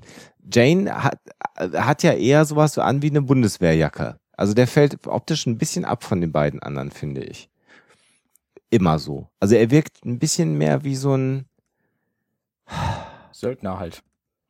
ich kenne mich ja mit diesen Mil Militärrängen nicht aus. Ja, wie so ein, wie so ein normaler Soldat. Nicht wie ein, wie, nicht wie ein Cowboy. Findest du nicht, Arne? Ich bin mir nicht so sicher. Da treffen sich natürlich auch hier die, die, die Bundeswehr-Spezialisten, glaube ich. Von daher, hm. Ja, war jemand von euch beim Bund? Ich war. Du warst? Ja, dann bist du ja jetzt hier der Spezialist. Also musst du jetzt ein bisschen drüber reden. Äh, Ja, also es hat natürlich so ein bisschen was von Bundeswehr, aber es ist äh, genauso Militär, also es ist genauso alles andere Ja. Militär. Na gut, okay. Ja, also äh, großes Palaver jetzt auf alle Fälle, weil sie das Problem haben, dass sie geklaute Ware der Allianz haben, die markiert ist. Ähm, man kriegt es halt nicht los. Ähm, man muss es aber loswerden, weil sie eigentlich die Kohle gebraucht hätten, um das Schiff voll zu tanken. Ähm, das heißt, sie haben Ware an Bord, die so heiß ist, dass sie sie nicht verticken können, aber sie brauchen dringend Kohle, um überhaupt noch irgendwo hinzukommen. Und haben jetzt so ein bisschen die Hoffnung, dass ähm, Kaylee ähm, ja, Gäste, Passagiere an Bord kriegt, die zahlen für einen Transport. Also es scheint auch wirklich so, so, ähm, so, so ein Problem zu sein. Sie, es ist wirklich so, sie haben, dass sie kein Geld mehr haben. Ja. Also das ist, dass sie den Sprit nicht bezahlen können, den sie brauchen. Was ja auch für eine Cypher-Serie völlig abgefahren ist. Ja. Ne? Weil normalerweise gibt es alle möglichen Probleme. Oder es gibt ja immer eine Folge, die, wo es um, um irgendwas Antriebstechnologisches geht. Aber da wird dann die Dilithium-Matrix neu konfiguriert und alles ist wieder gut. Und dann ist alles super gut, genau. Und die brauchen halt einfach Sprit. Der übrigens auch nicht weiter definiert wird. So, und dann haben wir den nächsten Charakter an Bord, der kommt. Den hat äh, der Pilot angeschleppt und organisiert. Glaube ich zumindest, ne? oder hat ihn auch, hat ihn auch äh, Kaylee angeleitet. Man kriegt es, glaube ich, gar nicht mit, glaube ich, ne? Wurscht. Ist an Bord und damit haben wir dann sozusagen den letzten Charakter auch an Bord, ähm, der dabei ist, nämlich Dr. Simon Tam, gespielt von Sean Mayher. Und ähm, der wirkt, finde ich, am allermeisten wie der Doc in der Western-Serie. Ne? Mhm. Mit, seinem, mit Ja. seinem schwarzen Outfit und so, mit so einem leichten Cut, den er trägt. Äh, so, so, so eine Frackjacke. Ne? Mit so Dann am Anfang auch noch diese, diese unfassbar unsympathische Sonnenbrille, Ja. die er trägt. Ja, genau. Und auch Sean Mayer wieder, wieder ähm, ein, also sofern ich das als Mann sagen kann, ein äh, beurteilen kann, ein unglaublich attraktiver Mensch, ja, der da einfach wieder dann plötzlich, der am, was man am Anfang noch nicht sofort sieht, weil er diese, diese Sonnenbrille, die, das ist so eine runde, so eine runde Sonnen, so eine runde kleine Sonnenbrille. macht das Gesicht total im Arsch, ne? Genau, also da, da denkst du dir, was, was für ein Arschloch. Und dann, äh, und die nimmt er dann natürlich irgendwann mal ab, weil irgendwann ist er nicht mehr draußen. Und äh, da merkt man halt dann, okay, ja, das, äh, der hat die richtigen Gene bekommen. Ja. Und er scheint, das ist auch so filmtechnisch ganz gut an, angeleitet, er scheint ein düsteres Geheimnis zu haben, weil Mhm. es so bedeutungsschwangere Blicke auch von ihm äh, gibt. Und äh, nachdem sie jetzt also dann diesen Diebstahl gemacht haben in der Eröffnungssequenz, ähm, sieht man jetzt so das zweite Geschäft der Crew der Serenity, das darin offensichtlich besteht, Menschen von A nach B zu transportieren. So, gegen Kohle. Genau, also das Weltraumtaxi. Ja. Und äh, es gibt dann noch jemand an Bord, einen, einen weiteren Passagier, den sie an Bord nehmen, der dann auch noch dabei ist. Ähm, Dobson, Lawrence Dobson, genau. äh, der jetzt an Bord ist, gespielt von Carlos Jacket. Und äh, ja, dann wird, wird ihnen erklärt, wie man sich so ähm, an Bord verhält. Es gibt eben die Küche und hier essen wir und bla bla bla. Es wird so ein bisschen kleine Einführung gemacht. Und es wird relativ deutlich, dass äh, Reynolds doch auch so eine Art Autorität an Bord ist. Also er lässt keinen Zweifel daran, dass er der Kapitän des Schiffes ist und die Hosen an Bord auch anhat. Ne? Mhm, absolut. In dem Moment interessanterweise bemerkt er auch, dass Shepard Book eben ein Shepherd, also ein Pastor ist, ein Mann Gottes. Ja, Und findet das total furchtbar, weil er natürlich in der Anfangssequenz von seinem Glauben abgekommen ist. Ähm, was wir noch unterschlagen haben, ist, dass Inara gedockt hat, bevor sie gestartet sind. Die ist jetzt auch an Bord, sodass jetzt im Prinzip alle Hauptcharaktere jetzt aktuell, nachdem sie jetzt von Persephone gestartet sind, an Bord der Serenity sind. Äh, dieses kleine Shuttle, das Mini-Bordell, wenn man es einmal so bezeichnen will, passt so genau in die Seite des Raumschiffs rein, kann da so rein sich reinfluxen und ähm, das Shuttle gehört ganz offensichtlich zu diesem Schiff. Und da wird dann auch klar, dass sie das Shuttle zu einem Bordell ja letztendlich dann umgebaut hat. Ja. So. Also das ist Mhm. auch nochmal ganz spannend. Also die Umgestaltung. Und dann gibt es die Begegnung, die erste. Äh, Moment, eins, eins haben wir noch nicht äh, festgestellt, nämlich Ja. in der Szene, wo äh, Malcolm sagt, was auf dem Schiff so Sache ist, ja, und er von äh, Book erfährt, dass es ein Shepard ist, da erfährt er auch äh, von Simon Tam, dass das ein Doktor ist. ah ja, okay, stimmt. Weil er nämlich behauptet, dass sie einen, einen Auftrag hätten von der Allianz, äh, irgendwelche medizinischen Waren abzuliefern. Und der Simon fragt einfach nach, was denn für medizinische Sachen. Ähm, woraus klar wird, dass der eben offenbar irgendeinen medizinischen Hintergrund haben muss. Ja, guter, guter Hinweis. Also da ist das erstmal ähm, die Einführung, dass, dass er dazugehört. Und es gibt dann die erste Begegnung zwischen Inara ähm, und Reynolds, also nicht die erste Begegnung, aber die erste Begegnung, die wir sehen als mhm. Zuschauer. Mhm. Und sie ist, sie versteht sich sehr gut mit Kaylee, die beiden mögen sich ganz offensichtlich sehr gerne. Shepard ist interessiert daran, dass sie offensichtlich eine Companion an Bord haben. Inara lächelt den Priester so ein bisschen befremdet an.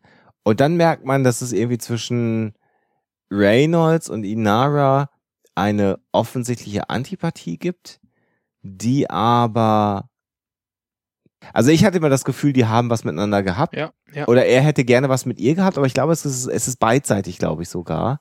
Ja, das kommt und, am Anfang noch nicht so raus. Nee, ne? So, aber, aber ich finde schon am Anfang so die Interaktion zwischen den beiden, die deutet das schon an. Es gibt sehr, sehr viele Blicke zwischen den beiden und das ist so eine Mischung aus äh, Zuneigung. Malcolm ist auch sehr schnippisch zu ihm. Ja, genau. Also er sagt halt, ähm, ja, du bist eine Hure, so ist das nun mal. Egal wie du es nennst. Ja. So, und, und Katie versucht dann zu schlichten, ja, der Term ist Companion, also äh, aber die Blicke, die er ihr zuwirft in diesem Dialog und die Blicke, die sie ihm dazwischen drin zuwirft, die passen aber nicht zu dem, was sie sagen. Äh, fällt mir so auf. Das ist eher so gekränkte Eitelkeiten, äh, wenn man sich dann keine Nähe mehr gibt, dann gibt man sich halt Distanz. Das ist so äh, auch so ein Ding. Und nach dieser Sequenz sieht man, was Shepard in seiner Kiste hat. Denn Kaylee kriegt von ihm die Sachen. Äh, also all das, was wir jetzt gerade besprochen haben, findet so im Frachtraum der Serenity statt. Und Shepard gibt dann der Ingenieurin Kaylee eine Kiste, also diese, diese, diese besagte Kiste, über die wir gerade gesprochen haben, die viel zu klein für ein Dildo ist und noch ein und noch ein so ein Jutesack. Äh, und ähm, dann macht Kaylee diese kleine Kiste dann in der Kombüse in der Küche des Raumschiffs auf und holt etwas heraus. Und das handelt sich um eine Erdbeere. Und das ist offensichtlich das gewesen, was ihm so ein bisschen die Reise mitfinanziert hat. Ganz offensichtlich sind frische Nahrungsmittel, denn danach kommt eine Sequenz, wo sie essen, wo man Tomaten sieht, große Fleischtomaten. Äh, die auch alle von ihm Die auch alle von ihm schreiben. Das war nämlich in dem Jutesack drin sind was Besonderes. Und er sagt auch, wie dieses bauen wir halt bei uns in der, im Kloster an. Äh, deswegen kann ich das mitbringen. Und auch wo wir über Attraktivität sind, auch eine unfassbar attraktive Erdbeere. Also ja, das ist schon, das ist schon so neuneinhalb Wochen, wie sie dann diese Erdbeere ja. reinbeißt und dabei so, so ein, so ein fast ein Orgasmus äh, hat. Also man sieht das Weiße in ihren Augen und die Augen zittern so ein bisschen, als sie da reinbeißt. Ähm, das hat schon einen sehr erotischen Moment, die Stelle. Und das ist dann auch wieder kontra zu dem, wie sie sonst in der Serie ist. Findest du wirklich? Ja, das kommt, es kommt später nochmal so ein bisschen ähm, sie, sie, kriegt ja, sie kriegt ja schon nochmal so eine, so, eine, so eine leicht sexuelle Seite irgendwo. Also, das ist, glaube ich, sogar noch in der ersten Folge, wenn ich mich recht erinnere. Ja, jetzt gleich bei dem, bei dem Essen, aber bis dahin ja eher ja, nicht. Genau. Bis dahin war sie ja immer so sehr kindlich. Ja, aber eben auch sehr sinnlich. Also mitfühlend, empathisch, über alle Maßen. Ja, ja, das ja, das ja, aber aber aber so aber unschuldig. Vielleicht ist das das Wort. Ah, okay. Mhm, ja. Mhm. Bis dahin. Mhm. So und und dieser Biss in die in die Erdbeere, das ist definitiv sexuell und das ist dann nicht mehr unschuldig. Vorher ist sie mal ganz unschuldig und sie verabschiedet sich von dem Planeten und sie ist ganz happy mit dem Shepard und sie ist ganz happy, dass dieser Arzt an Bord kommt und sie ist froh, dass Reynolds zurückkommt und sie ist so sehr hm, flusig und dann beißt sie in diese Erdbeere rein und dann denkst du mit einmal, uh, ha, was ist das denn?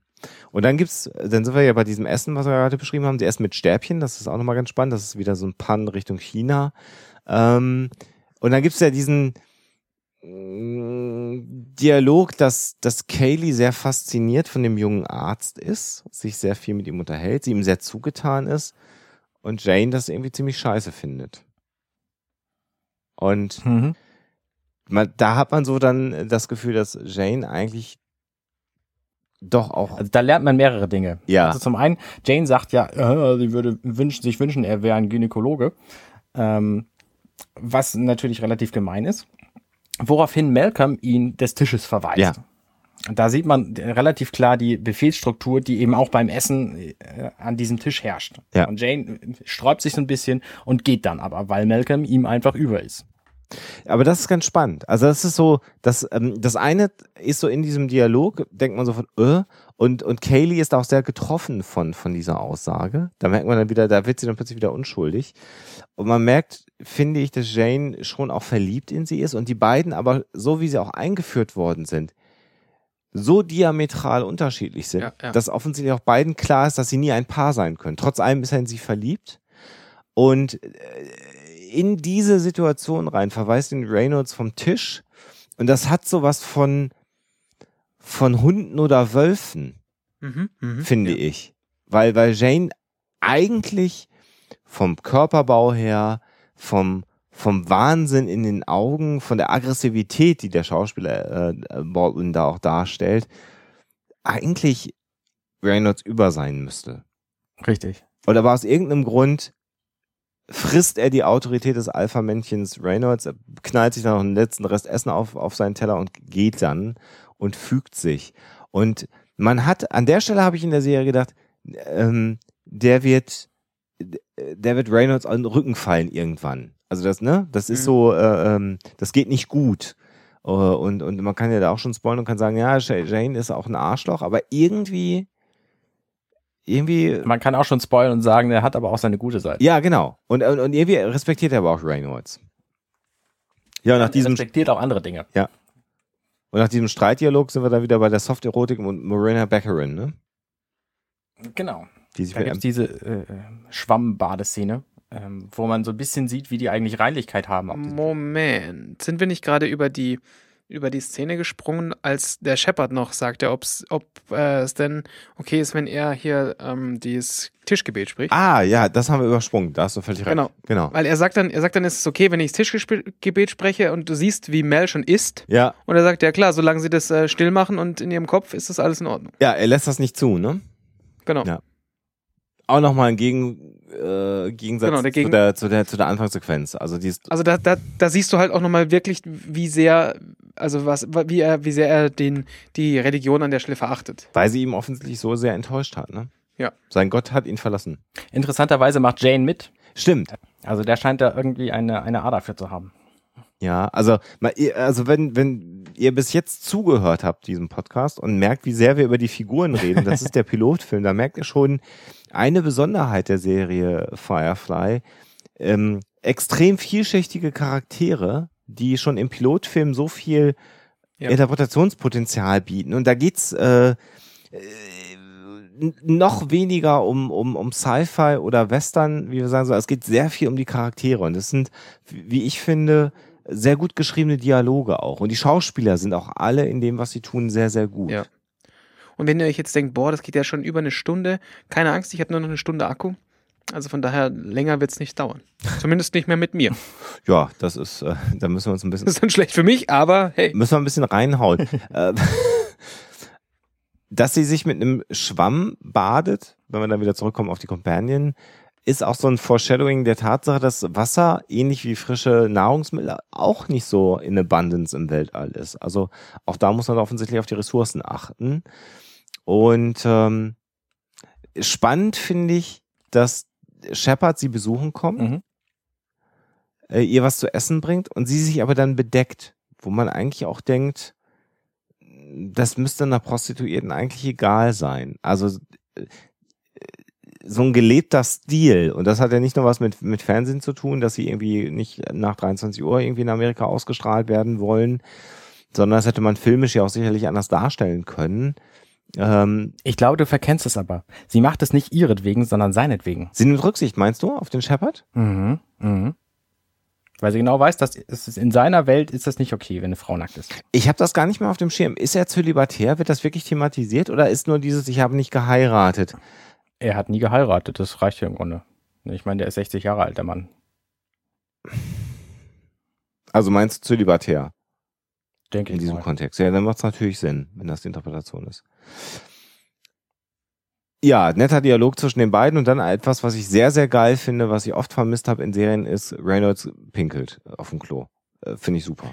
Man- Man sieht, man sieht ein, ein Raumschiff Klo äh, und das ist eine Sache, die ich einfach in, in, er macht sich die Hose zu, also man sieht das Ende davon irgendwie und das finde ich einfach großartig. Weil das ist so eine Sache, die man nie in Fernsehserien eigentlich sieht. Und das dann auch noch in der Sci-Fi-Serie zu sehen, wie man sich die Hose zuknüpft und dann dieses Klo, dieses Metallklo, was es ist, äh, äh, in der Wand verschwinden lässt, finde ich ganz großartig. Äh, gefällt mir. Finde ich gut. Mhm. Passt irgendwie in dieses gritty, gritty Ding der Serie rein letztendlich. Ähm, Und äh, dann beginnen wieder neue Probleme für die Crew der Serenity als, als, als Bruch. Ja, ihr zwei habt das Skript und die und die äh, Ding. Ja. Und der, also ich könnt mir jetzt hier nicht so in den Regen stellen. Hängen lassen. Wo geht's weiter? Ich, äh, ich bin, äh, ja. Da, da hängt's in der Luft. Ähm, äh, es gibt äh, den Hinweis darauf, dass der Doktor Probleme mit der Allianz hat. Ach ja, richtig, ja. Mhm. Das ist genau das Ding. Beziehungsweise es gibt ein Signal, äh, was, was der Pilot ab, anders. Es gibt ein Signal, was der Pilot abfängt und er sagt, hier übermittelt irgendwer was an die Allianz. So. Äh, und zwar aus dem, Ach, aus dem Schiff heraus. Ähm, Reynolds rast dann in den, in den Frachtraum, sieht den Doktor vor seinem Gepäckstück oder Frachtstück, was er an Bord hat, knien und da leuchtet was und er hat sofort die Vermutung, äh, dass der Doktor äh, der Allianzspion ist oder zumindest jemand ist, der ein illegales Funksignal abschickt. Und das ist eine sehr energiegeladene Szene. Ja, er haut ihm halt einfach aufs Maul erstmal. Genau. So spontan. So wirklich ohne, ohne Gerichtsverhandlungen in der Stelle, sondern einfach so BAM. Ja. Richtig. So. Äh, Und, das zeigt den Druck auch, glaube ich, unter dem Reynolds steht. Ne? Also Ärger mit der Allianz ist halt richtig scheiße. Die willst du nicht haben. Genau. Und dann passiert aber was ganz Interessantes. Ähm, Shepard Book kommt an und sagt, nee, sie haben den falschen. Und plötzlich steht Dobson da mit einer Pistole und ja. bedroht die beiden äh, aus relativer Entfernung und sagt, sie, ja, sie sind jetzt verhaftet so. Und Malcolm denkt, oh Gott, jetzt haben die mich äh, gefunden und das ist blöde und so. Und dann will er aber gar nicht Malcolm, sondern Simon. Den Arzt, den Jungen. Und Malcolm ist völlig überrascht. Und, und Malcolm weiß überhaupt nicht warum. Genau. Aber er äh, sagt erstmal, ja komm, dann, dann nimm ihn doch, weil besser ihn als mich. Das ist auch so eine Art, also eine sehr lustige Sequenz an der Stelle, dass er dann letztendlich sagt, pff, ja dann, dann nimm ihn halt. Und äh, die Aggression in der Luft und Shepard Book versucht dann so ein bisschen zu intervenieren. Die Aggression in der Luft steigt. Dieser Dobson mit der Pistole in der Hand ist relativ nervös, überfordert in der Situation, so wirkt es zumindest. Und ähm, äh, dann passiert etwas ganz, ganz Schlimmes, nämlich äh, Kaylee taucht auf, völlig unvermittelt, und Dobson reagiert über und äh, schießt Kaylee in den Bauch. Und das ist eine ziemlich bescheuerte Situation dann an der Stelle. So, wenn ich mich recht erinnere, schlägt dann der Shepard den, äh, den Dobson nieder. Genau. genau. Was, was auch was ist, was überhaupt nicht, was, was man überhaupt nicht erwartet, weil er ist ja der, ja. der, der, der friedliebende ähm, der Priester und dann schlägt er ihn nieder und also du siehst schon, er ist nicht, er, also man, man sieht halt in dem Moment, er ist jetzt nicht äh, irgendwie körperlich hilflos, also er ist vielleicht auch nicht, auch nicht immer, also das ist das erste Mal, wo du denkst, hm, vielleicht hat der auch noch eine Vergangenheit. Ja. Und, ähm, und du siehst dann aber auch, wie, wie, wie verzweifelt in dem Moment ähm, Mel ist, als, als äh, Kaylee angeschossen wird. Ja, genau. Ihm ist alles andere egal. Er geht zu ja, Kaylee hin genau. und versucht ihr irgendwie zu helfen. Ja. Und man merkt insgesamt aber auch, wie alle sich um, um, um Kaylee scharen und wie, wie Jane dann auch sofort bereit ist, diesen Dobson zu erledigen. Also der will ihn ja eigentlich sofort erschießen auf der Stelle. Äh, und das ist ja, das zeigt so eine ganz krude Form von Zuneigung zu Kaylee, weil der hat jetzt Kaylee wehgetan, dafür muss der sterben. Also das äh, passt dann gar nicht zu dieser furchtbaren Beleidigung, die er ihr um die Ohren gehauen hat. Ähm, äh, aber zeigt, zeigt seinen Charakter letztendlich und zeigt aber auch diese, für mich ist der immer so ein, so ein, wie so ein, wie so ein irrer Massenmörder, der das so gerade eben noch organisiert kriegt, ja. nicht alles um sich herum umzubringen. Äh, das ist so Jane für mich und das spielt ähm, äh, Baldwin da super, super, super gut in der Rolle. Ähm, ja, und dann kommt der Deal mit dem Teufel. Simon springt plötzlich in die Bresche und sagt, ich ja. bin der Arzt, ich kann hier helfen, aber wir müssen jetzt fliehen vor der Allianz. Und das ist etwas, was sie eigentlich gar nicht wollen.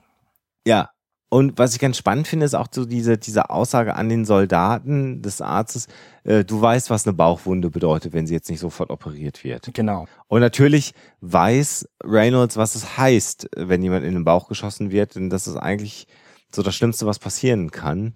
Ähm, und äh, ja, was macht er? Überlegt lange hin und her. Äh, er will das eigentlich nicht. Und das ist auch so äh, spannend, weil, weil in diesem Moment bist du dir gar nicht sicher, ob er das macht oder nicht. Und dann kippt es und er natürlich ist er der Gute, der nicht das Leben seiner Ingenieurin riskieren will und geht dann auf den Deal ein und sagt, okay, wir fliehen vor der Allianz und, und rette Kaylee halt. Und dann sieht man äh, was ich interessant finde, dass diese, dass dieses Firefly-Schiff eigentlich auch für, für andere Anlässe offensichtlich mal gemacht wurde. Denn es gibt so eine Art Bordkrankenhaus, mhm. Was aber eigentlich gar nicht benutzt wird, ganz offensichtlich. Und der Arzt dann jetzt plötzlich dann dieses Ding ins Leben ruft und in der Lage ist, äh, all das, was da so rumliegt, auch vernünftig zu benutzen. Also. Hm, und du merkst halt sofort, Sequenz. er ist nicht irgendwie so der, der Wald- und Wiesen-Zusammenflicke-Arzt, sondern er, nee, der weiß genau, was er, tut. Halt, er ist halt Arzt und der, also es kommt dann auch recht schnell raus, dass er der, der später dann gleich, dass er der Beste der Besten der Besten ist mit mhm. Auszeichnung, Sir. Und ähm, ja, aber es ist halt trotzdem, der Zustand von Kelly ist, scheint wohl kritisch zu sein. Und dann springen sie alle in dieses, äh, in dieses Hospital, was auf dem Schiff ist, was aber gar nicht benutzt wurde bislang. Ja und äh, versuchen dann Kaylee zu helfen. Und da gibt es mehrere interessante Dinge, die da passieren. Ähm, zum Beispiel guckt Inara Malcolm an, er bemerkt es nicht, dann guckt sie wieder zu Kaylee und dann guckt er sie an und sie bemerkt es nicht. Ja, und ich finde diese Sequenz äh, insofern so spannend, weil du da an der Stelle sehr, sehr, sehr gut merkst, dass Malcolm und Inara doch eine sehr enge Beziehung haben. Denn jeder scheint genau zu wissen, was in dem anderen vorgeht. Kaylee, ich hatte das vorhin schon mal gesagt, ist wie so ein Katalysator, der alle zusammenhält. Also alle machen sich gemeinsam Sorgen um, um, um Kaylee. Und das zeigt, dass die beiden äh, nicht nur genau wissen, was der andere empfindet, sondern was Kaylee auch für sie bedeutet, unterschiedlich.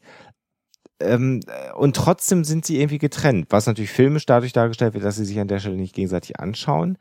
Ähm, äh, aber, aber eine ganz spannende Sequenz. Und dann noch als Besonderheit Jane, der auf so eine Art Crawlspace ist das englische Wort, Wartungsschacht irgendwie draußen kauert und durch so ein kleines Fenster reinguckt und auch offensichtlich großen Anteil an dieser OP nimmt, ähm, ohne direkt dabei zu sein. Also eine, eine, eine ganz spannende äh, Sequenz, finde ich, an der Vor Stelle. allem, weil man da so das Gefühl hat, dass dass, dass er, er ist ja der, der große, der große, ähm, starke, der große, starke Kriegermann. Du hast schon das, das, Gefühl, dass er die Kraft dazu nicht hat, ja. dem, dem beizuwohnen. Und äh, das macht ihn pl plötzlich auf, auf so eine, auf so eine, durch so eine, ja, so eine Nebensächlichkeit, dass er da draußen ist, macht ihn das so verletzlich und, und äh, klein. Ja, das ist also wirklich, finde ich auch extrem spannend so.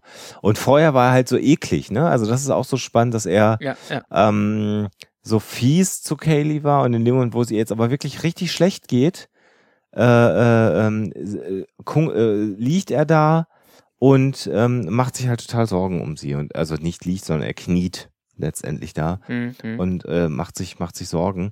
Ähm, und das ist insgesamt eine sehr schöne Sequenz. Und dann plötzlich äh, dann ist Kaylee geholfen? Ja, OP abgeschlossen erstmal. Mehr kann man nicht machen.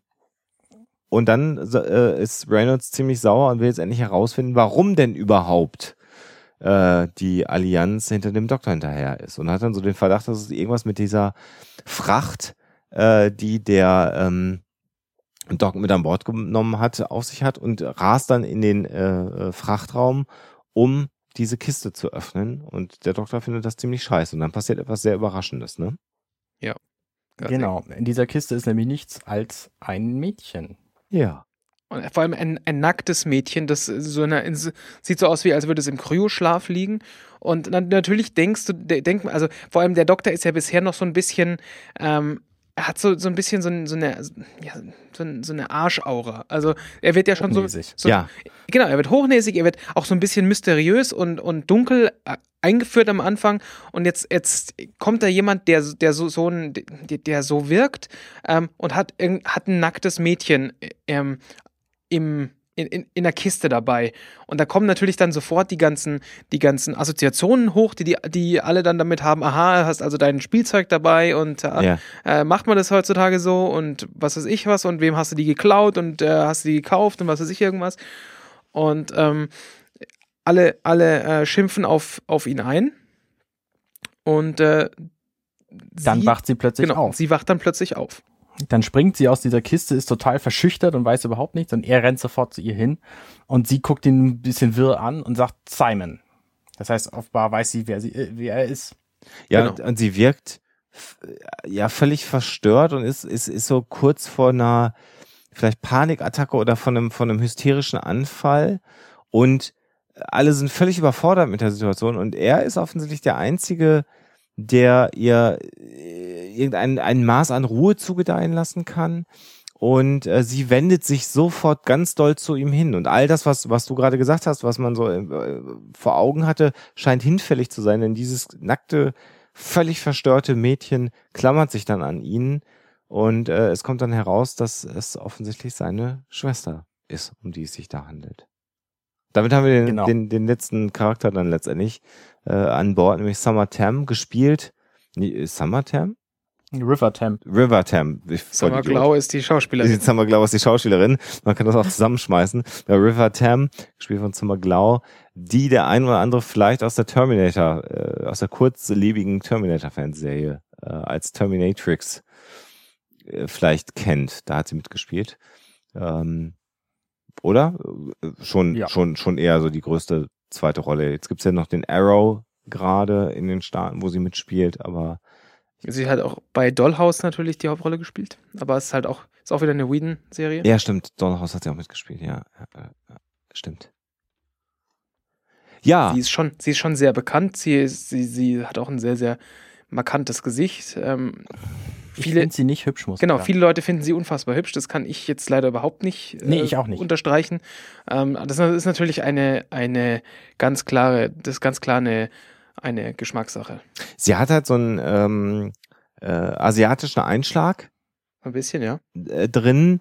Und äh, ich glaube, das ist eine Sache, die viele Leute äh, extrem attraktiv finden. Ich habe mich, äh, fand das Asiatische nie un sehr attraktiv. Also ohne das werten zu wollen. Aber äh, das hat sich schon so, so, so, eine, so, eine, so, eine, so eine Mischung aus äh, Caucasian und Asian und das scheint viele Leute sehr, sehr, sehr anzusprechen.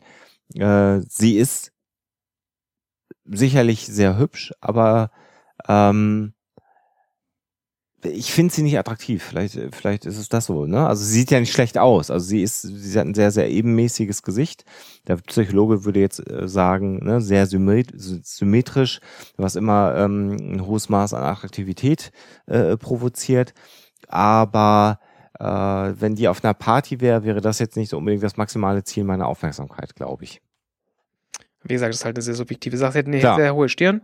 Ja. Ähm, 100% aller Leute dieses Podcasts finden sie nicht wahnsinnig attraktiv. Ja, da, da, also da ist es ja also schon sehr objektiv, was wir machen. Aber eine sehr verzerrte Stichprobe, ganz offensichtlich. ja, aber sie spielt das sehr gut, äh, muss man äh, sagen, finde ich, ähm, weil über die Serie hinweg ist die Rolle doch auch ziemlich anspruchsvoll. Denn äh, vielleicht sollten wir jetzt mal ein bisschen darauf eingehen, warum sie da eingefroren ist und was die Besonderheit ist und warum der Doc halt mit ihr, seiner Schwester, flieht und warum sie eingefroren ist. Genau, also sie war, sie, er, er offenbart an den anderen, dass sie, dass, äh, dass dass er ja schon äh, ziemlich klug sein mag. Ähm, und also sie, sie gehen dann auch wieder zurück in die, in die Infirmary, also in die, ähm, na, in diesen Kranken, Kranken, äh, Krankenhauslager. Ähm, er sagte den anderen, ja, ich bin jetzt schon nicht ganz klug, ich habe so und so viele Punkte in dem und dem Test und äh, bin äh, voll, voll den guten IQ und so weiter. Aber im Vergleich zu, ähm, zu ihr äh, sehe ich aus wie, ich weiß gar nicht mehr, mit was das vergleicht. Irgendwie Dummes Kind halt. Wie ein brabbelndes Kind oder irgend sowas, genau. Und ähm, dass sie halt unfassbar klug ist und dass, dass er sie gerettet hat aus einem, aus einer Schule, weil sie wurde da in so eine Schule aufgenommen und äh, wo sie hin wollte und äh, irgendwann hat sie dann seltsame Briefe geschrieben und er hat irgendwann festgestellt, das ist ein Code und sie, und sie ruft um Hilfe und er hat dann seinen sein, äh, Medizinjob hingeschmissen und äh, um sie dann zu retten.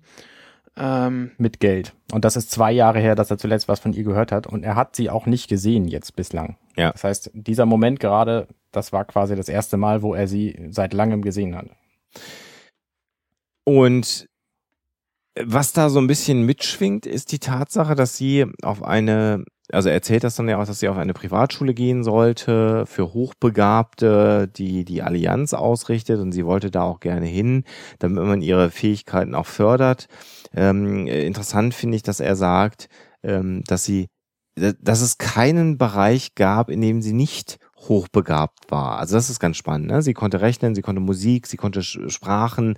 Also sie war so fundamental hochbegabt, ohne eine, eine Inselbegabung oder so. Und äh, diese Allianz äh, Spezial Privatschule ähm, war das, was sie sich selber ausgesucht hat, weil sie da gerne hingehen wollte. Danach war, brach der Kontakt ab, das hast du schon gesagt. Und ähm, er hat sie dann irgendwann da rausgeholt, weil sie plötzlich keine Briefe mehr schrieb. Man hat irgendwie den Eindruck, irgendwas passt nicht. Und was man an dieser Stelle jetzt eben nicht weiß, ist, was Phase ist. Also irgendwas haben sie mit ihr gemacht. Er sagt dann, irgendwas haben sie mit ihrem Gehirn gemacht. Ich weiß nicht was. Ähm, sie wirkt ja auch nicht zugänglich. Also es ist ja. jetzt ja nicht so, dass sie, das vielleicht greifen wir da so ein bisschen vor, ähm, äh, äh, sie ist kein umgänglicher Mensch. Also sie, sie ja. ist gar nicht in der Lage, sozial normal zu interagieren. Und das ist ja auch so ein gewisses Drama für den, für den Arzt. Ne? Er hat sie befreit, er ist Arzt, er hat seine kleine Schwester gerettet.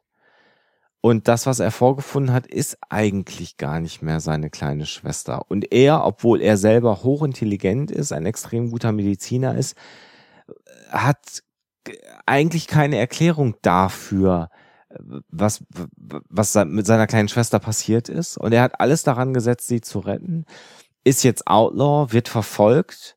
Äh, seinetwegen ist, ist Kaylee jetzt äh, zu Schaden gekommen. Reynolds hasst ihn.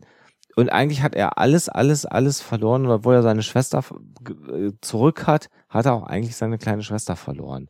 Und äh, das ist, glaube ich, so der Moment, wo der, wo der, wo der glatte, schnöselige, überhebliche, sonnenbebrillte Arzt kippt in eine ganz, ganz tragische Loser-Figur letztendlich.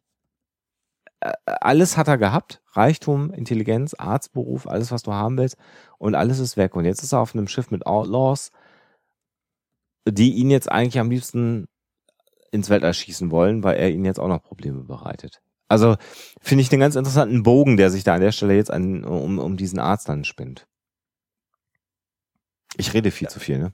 Das ist ja auch genau der Punkt, den Malcolm dann als nächstes plant. Also er sagt so, wir müssen jetzt die, die geklauten Waren loswerden und danach schmeißen wir euch raus. So. Habt ihr euch selber ausgesucht, ich habe keine Lust, von der Allianz gesucht zu werden. Und witzig an der Stelle ist, man glaubt es ihm fast schon nicht mehr. Also wir sind jetzt auf der Hälfte des Pilotfilms äh, ungefähr und man hat so das Gefühl, ach, eigentlich ist er doch ein guter, das macht er doch jetzt nicht wirklich.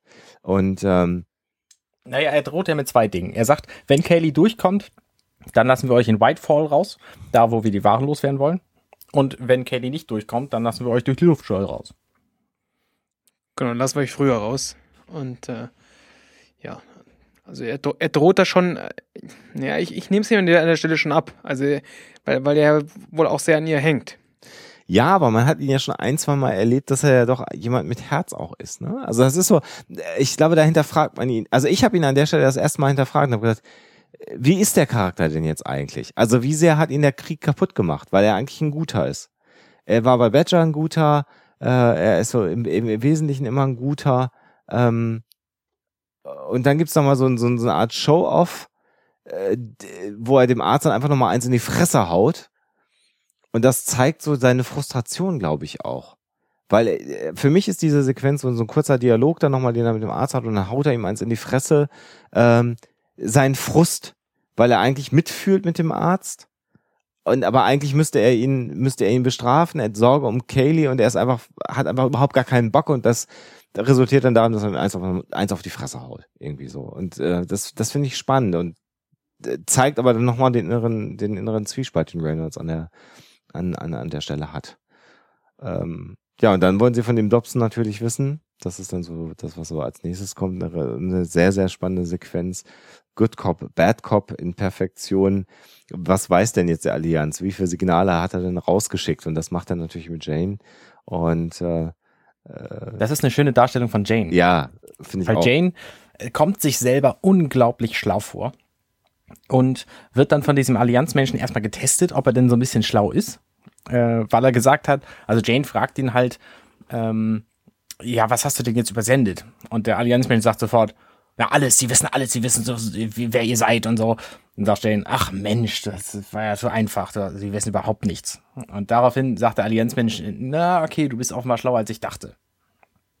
Und dann ähm, wird halt quasi weggeschwenkt und man weiß nicht, was weiter passiert bei den beiden. Ja, so ein erster Schlagabtausch auf verbaler Ebene. Dabei spielt Jane die ganze Zeit mit einem riesigen Messer, was er in der Hand hält. Und äh, nach diesem ersten Austausch weißt du jetzt halt nicht, ob es weiter mit Worten geht oder ob er ihn dann doch anfängt, mit dem Messer ein bisschen zu kitzeln. Ähm, äh, eine sehr schön gemachte Sequenz auf alle Fälle an der Stelle. Finde ich auch. Genau.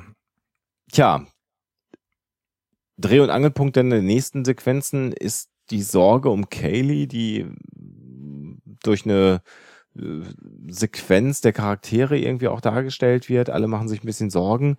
Und dann gibt es so eine ganz abgefahrene Sequenz, wo man glaubt, dass Kaylee stirbt. Genau, also da, da redet ja Merl auch mit, mit dem Arzt, oder dann so meint er, ja, ähm, ich weiß nicht mehr, was er genau sagt. Also er deutet halt auf jeden Fall, er deutet so ein bisschen an, dass, dass Kaylee gestorben ist. Und dann siehst du, siehst du, wie, wie, wie der Shepard ganz, ganz äh, erschlagen, ganz, ganz, äh, ganz betrübt ähm, ja, durch das Schiff geht und äh, Richtung, Richtung äh, oder von oder zur, zu, zu, dieser, zu dieser Krankenstation. Und dann bist du halt schon überzeugt, okay, die, sie ist jetzt tot. Und dann fängt halt der Arzt an zu rennen. Also äh, er rennt dann so zur Krankenstation, ähm, um dann dort in der Krankenstation alle scherzend um Kayleys Bett zu finden, weil sie wieder wach ist. Ja, fast, ja. Ähm, sie scherzen auf der Brücke, weil Malcolm den anderen nur gesagt hat, dass er den gerade ja, hat. Ja, stimmt. Ähm, und ich glaube, wir haben eine Sequenz übersprungen. Aha. Tut mir leid. Nämlich ähm, die Reaver.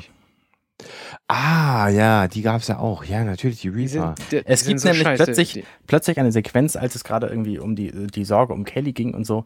Da sagt ähm, Wash äh, zu Mel, so, jetzt komm auf die Brücke und dann ist er da. Und dann äh, stellen sie fest, oh, wir haben Besuch von den Reavern. Die schweben da gerade in einem Schiff rum. Und bis dahin weiß der Zuschauer überhaupt nicht, ja. wer sind denn jetzt diese Reaver eigentlich? Ich meine, man merkt schon aus, aus der, aus der aus der Reaktion von allen, dass die sind auf jeden Fall mal ziemlich böse. Ja. Und da ist die Allianz wohl direkt dagegen. Und ähm, der, die mag man nicht so gerne und da hat, vor, denen, vor denen hat man Angst. Also und zwar vor denen haben alle Angst. Jeder Charakter, der da zu sehen ist, wird einzeln gezeigt und sehr furchtsam, inklusive Jane. Genau. Ja, und, äh, und, das ist nicht so ein bisschen, man hat so ein bisschen Angst, sondern das ist so die blanke Panik. Und, äh, und, und insbesondere spannend, dass Jane auch diese blanke Panik hat. Weil der ist so genau, abgefuckt, genau. der Typ. Ähm, äh, wenn, wenn, wenn die Frauen vor denen Angst haben oder so, naja, okay, okay, okay, okay, okay. Äh, aber äh, auch die Furcht, die Sorge in Jane, das ist, glaube ich, das, was die Reaver nochmal noch mal bedrohlicher macht. Aber so richtig, was, was die sind, erfährst du nicht, weil das Schiff fliegt dann vorbei und dann sind alle erleichtert, dass sie ganz offensichtlich die Serenity nicht gesehen haben. Sagen Sie dann, äh, äh, es gibt ja eine Szene in der, im, im Piloten, wo dann beschrieben wird, was die Reaver, also grob beschrieben wird, was die Reaver sind. Ist es die schon oder ist, kommt das erst später? Ich glaube, das kommt erst später. Okay, dann möchte ich auch nichts verraten. Nee, was die sind, wird nicht gesagt. Und was die machen. Simon ja, doch. fragt, was ist eigentlich los hier mit diesen Reavern? Ja, genau, also was sie sind, das kommt erst viel, viel später, aber was sie, was, äh, es wird schon beschrieben, was sie, was sie, ähm, was sie tun, warum man Angst vor ihnen hat. Du meinst, du meinst das mit dem, mit dem Hautabziehen und, und genau. ja, aber das kommt später. Genau, ja.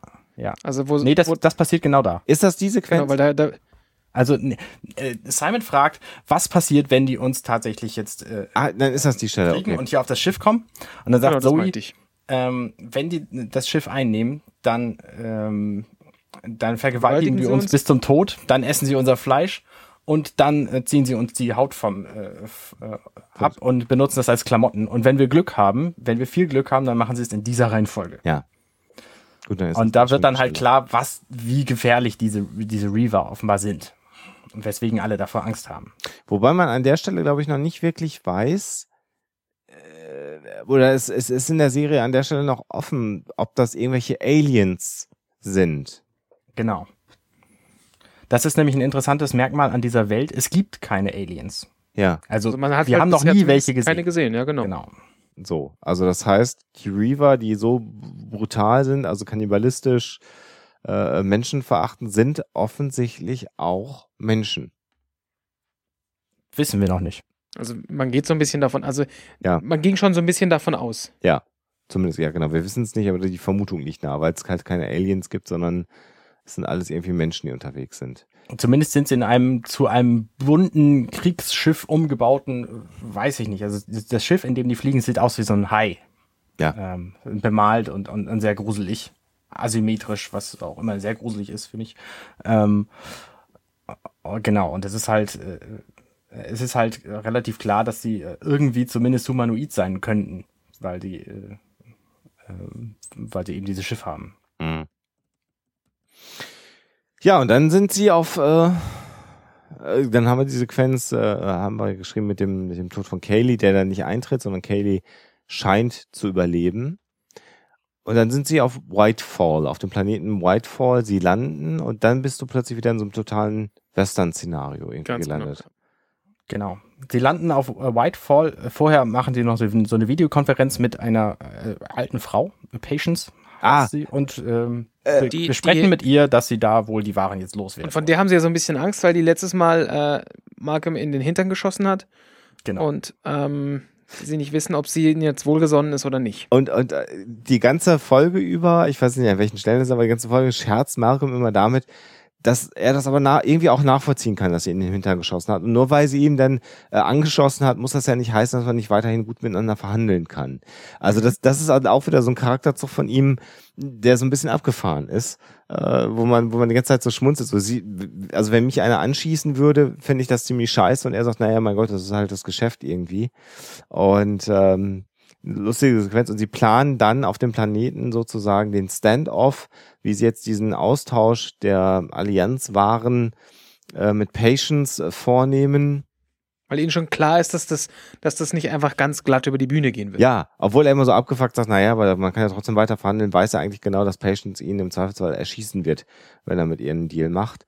Und parallel zu den Planungen auf, auf dem Planeten Whitefall bricht Dobson dann halt auch, auch aus. Das ist sozusagen jetzt eine, eine aufgespaltene Parallelhandlung.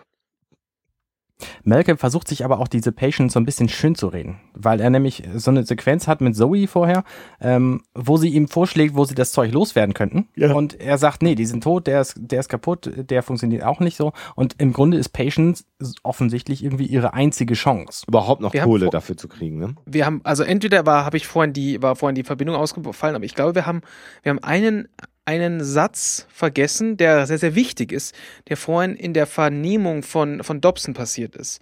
Wo er, ähm, wo Dobson äh, zu, zu Jane sagt, äh, pass mal auf, ähm, du bist ja nicht gar nicht so dumm, wie es scheint, äh, und er sagt dann irgendwie, lässt irgendwie den, den Satz fallen, dass äh, Kohle und so.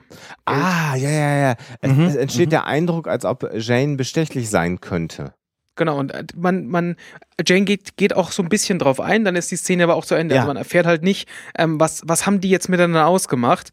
Und ähm, Dobson ent, ent, entkommt ja nicht nur einfach, sondern er hat plötzlich irgendwo ein Messer, mit dem er sich die Fesseln aufschneidet. stimmt. also man, man, in dem Moment hab, hast, du, hast du den Eindruck bekommen, ähm, Dobson, hat, äh, ne, Dobson hat Jane bestochen, ähm, Jane nimmt, sagt ja, alles klar und äh, verhilft, verhilft ihm dann ähm, für später zum Ausbruch. Und es, es wird ja, es wird ja dann hi- hier geplant, was macht man und sie scouten so ein bisschen die, das Gelände dann aus vor dem, vor dem, äh, vor der gelandeten ähm, Serenity. Genau, die Und- drei Gunmen eben. Genau, da stehen, stehen halt wieder Zoe, Zoe, ähm, Mel und Jane, Jane. stehen halt rum. Und dann wird halt so ein bisschen besprochen, was jetzt getan wird. Und dann werden halt so, guckt, ah, hier sind die Hügel und da wird jemand sein und dieses und jenes und so weiter und so fort. Ähm, und dann, dann wird halt Jane in die Hügel geschickt. Ja. Und in dem Moment übrigens, äh, ähm, diese Flucht, die währenddessen stattfindet, heißt, die drei Leute mit den Pistolen sind eben nicht mehr an Bord. Das Ja. heißt, sie müssen sich ohne helfen. Ganz genau. Und bei dieser Flucht passieren interessante Dinge. Zum einen hat er eben dieses Messer, offensichtlich vielleicht von Jane, wissen wir nicht. Und als er dann aus seiner Tür kommt, da begegnet er Shepard Book und haut ihn um, Ja. äh, was erstmal nicht so schlimm ist. Shepard Book wollte irgendwie zu ihm rein und ihm helfen oder so.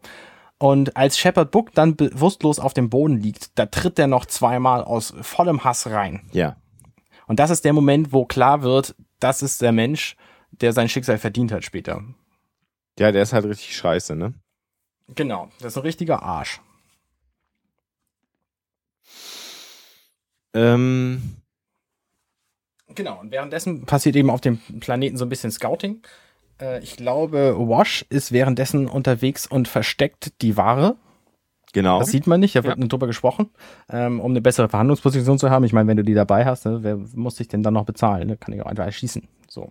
Und das ist eine sehr interessante Sequenz, weil das wirklich so ganz, ganz, ganz typisch Western ist. Also Patience mit ihren äh, Kumpanen kommt auf dem Pferd angeritten und äh, man, man steht ein paar Meter voneinander entfernt. Die Probe der Ware wird zugeworfen, äh, der, der Geldsack mit der Bezahlung wird zugeworfen, wobei man gar nicht so genau sieht, was die Währung ist. Und ähm, das ist also ganz klassisch Western-Style, was so stattfindet. Und ähm, ja, der Deal ist eigentlich besiegelt. Und dann der interessante Teil an dieser Sequenz ist, dass das, was wir vorher alles für Gold gehalten haben, die Ware nämlich, Ja, genau. Ähm, sie packt es aus und breißt rein und es ist tatsächlich Nahrung, so ein Energieriegel. Essen. Mhm. Aber was für ein Energieriegel? Also, also ein Mordding, das wiegt bestimmt 400 Gramm oder so. Ja, genau. Von dem eine ähm, Familie irgendwie eine ganze Zeit leben kann. Das wird dann ja auch nochmal kommentiert. Genau. Genau. Und dann meint, dann meint sie auch, ja, und wo ist der Rest von der Ware? Dann sagt Mel, ja, der ist, den haben wir natürlich nicht hier, bla. Und der, ja, wo, wo ist dann das? Du hast das Geld bekommen und dann sagen sie, sagt, sagen sie halt der, der, ähm, der Patience, wo das Zeug ist. Und äh, dann sagt sie schon, naja, und sie gibt ja jetzt ungern, sie gibt ja ungern Geld aus, das sie nicht muss. Und äh, Jetzt sieht man plötzlich einen Sniper irgendwo liegen ja. in den Bergen, der durch, das, durch ein Gewehr schaut und plötzlich verschwindet der nach hinten, weil Jane kommt, schlägt, genau. du hörst, wie er ihn niederschlägt und dann legt sich Jane ähm, an dieses Gewehr. Und dann siehst du dieses, durch diese, durch den, durch den, äh, durch den, das Zielfernrohr vom Gewehr, wie dieses Gewehr auf auf Mels Kopf gerichtet ist. Und da kommen natürlich wieder die ganzen Sachen von vorhin hoch. Okay, ähm, der, der Dobson hat ihn bestochen, ähm, er fällt jetzt Mel in den Rücken und äh, jetzt müssen, muss er da irgendwie rauskommen. Und das sieht man halt so einen Moment und dann ist diese Szene, also dieser, dieser, dieser Sicht auch wieder weg und dann ist, geht die Diskussion unten weiter. Ja, man weiß halt jetzt nicht genau, auf wen wird Jane, wenn es dann zum Schusswechsel, der ganz klar in der Luft liegt, äh, äh, wenn er denn losgeht, auf wen wird er schießen? Man weiß es halt nicht. Mhm. Ähm, und äh, ja, dann beginnt tatsächlich das, was unvermeidbar beginnen muss. Sie fangen alle wie die Wahnsinnigen an zu schießen. Ähm, die meisten. Ja. Es fängt ja so ein bisschen damit an, dass, dass Mel so ganz so schnippisch, er sagt, äh, schönen Hut hast du da. Also als, als Patience ganz klar darauf wartet, dass jetzt eigentlich der Sniper ähm, ihn ausschaltet äh, meinte, meint Jane ja so, äh, du hast aber einen schönen Hut auf. Und in dem Moment macht es halt dann BAM, äh, es kommt, es fällt ein Schuss und der Hut fliegt halt runter von dem anderen und dann geht's, bricht halt die Hölle los. Ja, und man weiß dann aber auch in dem Moment, dass Jane eben nicht übergelaufen genau. ist, ja. sondern nach wie vor zu Reynolds äh, ähm, äh, gehört. Und ja, dann gibt's einen Schusswechsel und überraschenderweise wird Zoe von einer Shotgun, äh, von etwas, was wie eine Shotgun aussieht, getroffen und fliegt nach hinten. Mhm. Und äh, man ist für einen Moment ziemlich geschockt. Und äh, dann gibt's einen, äh, den Schusswechsel, es gibt einen Schnitt wieder aufs Raumschiff, auf den, auf Zoes Ehemann, der sich mit dem Doktor unterhält. Und äh, dann bekommen sie mit über äh, Kaylee, dass äh, Dobson entflohen ist und Dobson hat dann parallel zu diesen ganzen Ereignissen auf dem Planeten ähm, ja sich äh, River geschnappt als Geisel und Eigentlich wollte er die Allianz erreichen, das hat aber nicht funktioniert, weil ja. sein Apparat nicht funktioniert hat. Und deswegen hat er sich überlegt, gut, dann gehe ich einfach von diesem Schiff runter und versuche da mein Glück und nehme mir River als Geisel mit. Genau, weil die möchte er ja eh haben. Also die, die muss ja eh zurück. Genau, genau, genau, genau. Ja, und dann gibt's halt so einen, so Kampf an, an, an Bord zwischen dem Doktor und ähm, Dobson und parallel dazu eben den Schusswechsel äh, zwischen Reynolds und den Kumpanen von Patience. Shane schießt mit dem ähm, Snipergewehr mit und man bekommt dann aber mit, dass egal wie schlimm es um ähm, Zoe bestellt ist, dass sie nicht tot ist, sondern sie berappelt sich wieder äh, und kommt so langsam hoch und man sieht dann, dass sie halt eine schusssichere Weste anhatte letztendlich ähm, und äh, einfach nur die Luft ihr aus den ähm, äh, Lungen geschossen worden ist. Mhm, genau. Und Reynolds wird dann erneut von Patience angeschossen. Genau. Also so eine Reprise äh, auf das äh, erste Treffen zwischen den beiden. Und äh, ja. Dann verbirgt sie sich hinter einem Pferd und denkt, sie ist damit sicher und er schießt einfach dieses Pferd tot. Das fällt auf sie drauf und er nimmt ihr den Goldsack ab. Weil ein Geschäft, Lässt sie aber am Leben. Genau, weil ein Geschäft ist ein Geschäft. Ihm ging es ja halt nur ums Geld. Genau. Genau. Was auch wieder so ein, so ein, so ein Beleg für seinen Charakter letztendlich ist. Und als dann eigentlich alles gerade gut ist, das Geld ist da, kommt Jane den Hügel runtergerannt und sagt, scheiße, die Reaver kommen. Naja, alles gut ist ja nicht, weil Dobson ist immer noch da und hat die Pistole und äh, Gut. der Kampf in dem, in dem Lagerraum, ähm, der ist noch nicht entschieden. Gut, aber das wissen die drei das ist Gunmen ja natürlich nicht. alles ne? direkt im Vergleich, Vergleich zu die Reaver kommen. Die Reaver kommen zurück, sie haben sie aufgespürt und die sind auf dem Weg. Ja. Und du siehst Genau. halt dann schon, wie dieses, wie dieses Raumschiff Richtung Atmosphäre fliegt. Dieses Reaver-Raumschiff. Ja. Genau, da muss das Trio auf Pferden natürlich schnell zur Serenity zurück, um ähm, vor diesen Reavern zu fliehen. Das machen sie dann. Und dann gibt es eine Szene, wo Dobson gerade wieder sagt, ja, ihr könnt mir gar nichts. Ja. Und Malcolm kommt einfach in großartig. dieses Raumschiff Das ist reinspaziert die beste Szene in der ganzen. und er schießt ihn. Also er schießt ihm ins Auge. Ähm, zieht die Waffe, schießt ohne, ohne im, im Gehen. Also er geht einfach weiter, zieht die Waffe, bam, schießt Dobson über den Haufen, ähm, ohne überhaupt mit der Schulter zu zucken und sagt, wir müssen jetzt Genau. gehen. Wobei Es ist wirklich so, äh, dieses, dieses, ja, äh, casual, ne? Also äh, völlig casual. Und was halt ganz, ganz spannend ist, dass äh, äh, der, der Arzt ja einfach die ganze Zeit währenddessen, während sie zurück zum Raumschiff fliehen, ihn mit der Pistole, die er nach dem Kampf irgendwie dann in den Händen hält, unter Schach hält. Und einfach nicht in der Lage ist, diesen Dobson zu erschießen, der brandgefährlich ist, der seine, der seine Schwester entführen wird, der ihn töten wird im Zweifelsfall. Und der Arzt bringt es nicht übers Herz. Und es gibt einen langen, langen, langen, langen Dialog. Und er guckt immer wieder zu seiner Schwester und, und bedroht ihn und kann sich einfach nicht durchringen. Und in diesen Dialog, in diesen inneren Kampf des Arztes kommt eben genau, wie ihr das gerade beschrieben habt, Reynolds rein, schießt ihn über den Haufen und sagt, so, wir müssen los.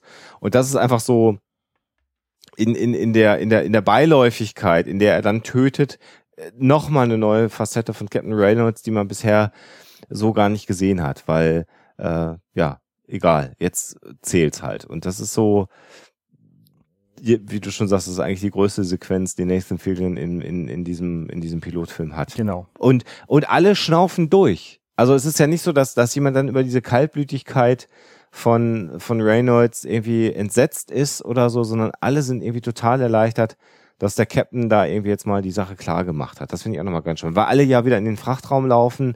Du hast Inara da stehen, du hast den Shepard stehen und alle sehen das und alle schnaufen durch und sagen, Und für den Zuschauer ist es jetzt eben sein. auch okay, weil Dobson eben das Ja. Arschloch war. ja. Also wer den Shepard, der ja die ganze Zeit total nett ist, dann am Boot nochmal zweimal zusammentritt, der hat es dann halt auch nicht besser verdient. Ne? Also das eine, eine super Sequenz. Ja, und dann wird so ein bisschen Sci-Fi-Techie-haft. Ne, ne? Also erstmal schmeißen sie ihn über Bord. Also sie kümmern sich gar nicht weiter Genau. um ihn, sondern schmeißen ihn aus der Luke und dann geht die Tür zu und dann fliegen sie los. Genau, dann wird so ein bisschen Sci-Fi-Techie-mäßig dann, ne? So, im, im, im, im, ja nicht Kampf, aber die Flucht vor den Reavern ist dann, finde ich, sehr, sehr, sehr Sci-Fi-mäßig dann letztendlich. Interessant an dieser Flucht ist, alle sind total in Panik, weil es gibt ja die Reaver plötzlich. Ähm, alle außer dem Piloten Wash. Der ist in, Ja, seiner, in der- seinem Element, der ist im Flow, der fliegt dieses Raumschiff und er kann das und das ist genau das, was er tut. Und er ist so ruhig wie nur irgendwas. Wobei er die ganze Zeit vorher immer nervös war, immer sich Sorgen um seine Frau gemacht hat, immer, der, immer so der jugendliche, kindlichen, kind, kindliche gewesen ist. Und äh, ja, genau. Also Er ist- er ist natürlich jetzt dann auch in, de, in dem Moment, ist er derjenige, ähm, das, das, was er jetzt tun muss, das kann er im Schlaf. Da ist er der Beste der Besten, den, den man finden kann. Ja. Und von daher, ähm, er, er muss sich jetzt keine, keine, er muss nicht, er muss nicht den Mann spielen, der, der sich, der sich äh, Angst um seine, der Angst um seine, um seine ach so, äh, ach so verwundbare Frau hat, sondern er weiß, ähm, das, das, was er jetzt macht, da, das, das, das macht ihm keiner, das macht ihm keiner vor. Und dann, dann versuchen sie halt von den Reavern zu fliehen, die natürlich ein größeres und schnelleres Schiff haben. Und dann fällt ihnen plötzlich ein, hey, sie können jetzt hier den, weiß ich nicht, Crazy Eddie oder Crazy Ja. irgendwas, irgendein russischer Name, glaube ich, äh, machen. Ivan, genau. Und, ähm, und dann sagt die, sagt die Kaylee so, äh, ernsthaft? Und die, die, sie sitzt natürlich verletzt im, äh, im Frachtraum, äh, im, im Maschinenraum. ja, sie haben sie Hat den- hingetragen, weil sie ja Genau, sie, Jane hat sie hingetragen. Sie hat, also sie hat Jane, Jane im Schlepptau und sie sagt dann halt Jane, was er zu tun hat. Und dann, dann flüchten sie halt so vor den Reavern, fliegen so, fliegen so nach oben und, ähm, Und entzünden die Atmosphäre. und ähm, genau, und entzünden die Atmosphäre. Also er sagt dann, hey, ich kann da was, was ihr nicht könnt. Die, die Firefly hat, hat drehbare, drehbare Düsen. Und dann dreht er eine Düse und gibt wieder Vollgas auf die, worauf die sich halt einfach anfängt umzudrehen. Und er entzündet halt dann die Atmosphäre und äh, verglüht damit halt ähm, die, ich, also wenn ich, wenn ich das richtig verstehe, lässt, lassen sie hinten noch äh, Mhm. Treibstoff ab. Und es gibt halt eine Riesenexplosion, in dem halt die, die Reaver einfach, äh, in die sie reinfliegen. Man, man weiß dann natürlich, weiß man, oder sieht man noch, ob sie abstürzen, ob es was nee, sie, passiert? sie fliehen nur. also man die, sieht auf jeden Fall, dass sie sie nicht mehr am, am Genau. Hintern haben. Ja. Wie werden sie los? Genau. Und was da durchkommt, ist, ähm, finde ich, was mich dann auch an der Serie dann auch überrascht hat, dass die Special Effects, wenn wir da mal so ein bisschen von der Story wegkommen, echt gut waren, auch für die damalige Zeit. Also das war, man sieht schon, dass es Computeranimationen sind, aber das war durchaus überzeugend dargestellt. Das machte auch Spaß, die Raumschiffe. Genau, zu also sehen. Die, die, die Menge der Visual Effects, die benutzt wird in der, in der ganzen Serie, ist nicht so wahnsinnig groß, aber dafür sind, sind die vernünftig gemacht. Sie sind nicht komplett over the top irgendwie, ähm, aber es wirkt halt nie billig. Also wenn wir uns zum Beispiel im Vergleich Babylon 5 anschauen, das war ja, das war ja schrecklich gruselig. Babylon 5 hat aber noch das war, natürlich ist Babylon Dinge. 5 ein bisschen Genau. älter, aber im Vergleich, Ah, ich bin schon wieder auf. ja, Ähm, das Interessante an Babylon Ja, so ein 5 bisschen. ist, das ist natürlich ein Stück älter und Babylon 5 ist im 4 zu 3 Format gedreht, während Firefly aber in 16 zu 9 ist. Und das war 2002, als die Serie rauskam. Die wurde nicht in, 4 Ja. zu, in, in äh, 16 zu 9 ausgestrahlt, sondern in 4 zu 3. Und deswegen sind viele Dinge so entschieden worden, wie es, wie es nun passiert ist. Zum Beispiel, dass die Kamera sehr wackelig ist und wenn die Charaktere nicht genau einfängt, dann ist es eben so. Ähm, und das ist dann egal, weil es in, in 16 zu 9 und in 4 zu 3 eben beide Male eben halt auf den, aus dem Bild ragt. Und ich finde, deswegen Mhm. sieht diese Serie auch jetzt noch so gut aus, weil sie eben auf aktuellen Fernsehern das richtige Format hat. Ja, das, äh, da ist was dran. Das stimmt, das stimmt. Wobei Babylon 5 natürlich vom Drehbuch her eine großartige Serie war. Da könnten wir einen sehr langen Podcast dazu machen. Ja, gut. Also die Domain schon mal registrieren. Ja, das ist das nächste Projekt bis zur Rente. 14, 14 Jahre Podcast Ja, für Babylon 5. also Ja. eine, eine Staffel Podcast pro Folge. Genau, also genau, wenn wir wieder zurückkommen, sie, sie, sie ent- entkommen dann den Reavern und äh, da kommt dann das, äh, das äh, was wir am Anfang gerne gesehen hätten, ähm, nämlich die, die Interaktion zwischen äh, Wash und seiner Frau. Da meinte, meinte dann, ähm, äh, me- meint dann seine Frau, nachdem das ja ein, ein, äh, ein Höllen tollkühnes äh, Manöver war, das der Wash da, das der Wash da gefahren hat, meint dann seine Frau zum Captain, äh, Captain, ich würde, ich beantrage, dass Sie hier die Brücke übernehmen. Also ja, wieso? Äh, weil ich diesen Mann jetzt mitnehmen muss, um ihm die Kleider vom Leib zu reißen. Ja. Und da ist dann klar, alles klar. Ähm, die sind auch nicht nur zum Spaß verheiratet. Genau. Oder vielleicht auch nur zum Spaß, je nachdem, wie man das halt sehen mag. Ja, ja. Aber eine sehr süße Sequenz und äh, da dann auch wieder so diese menschliche Komponente von Reynolds, der dann sagt, ja, ja, ja, ja, und dann sich dann an, an, an, an den Steuerknüppel setzt. Ähm, was ja aber auch spannend ist, weil er ja alleine ist.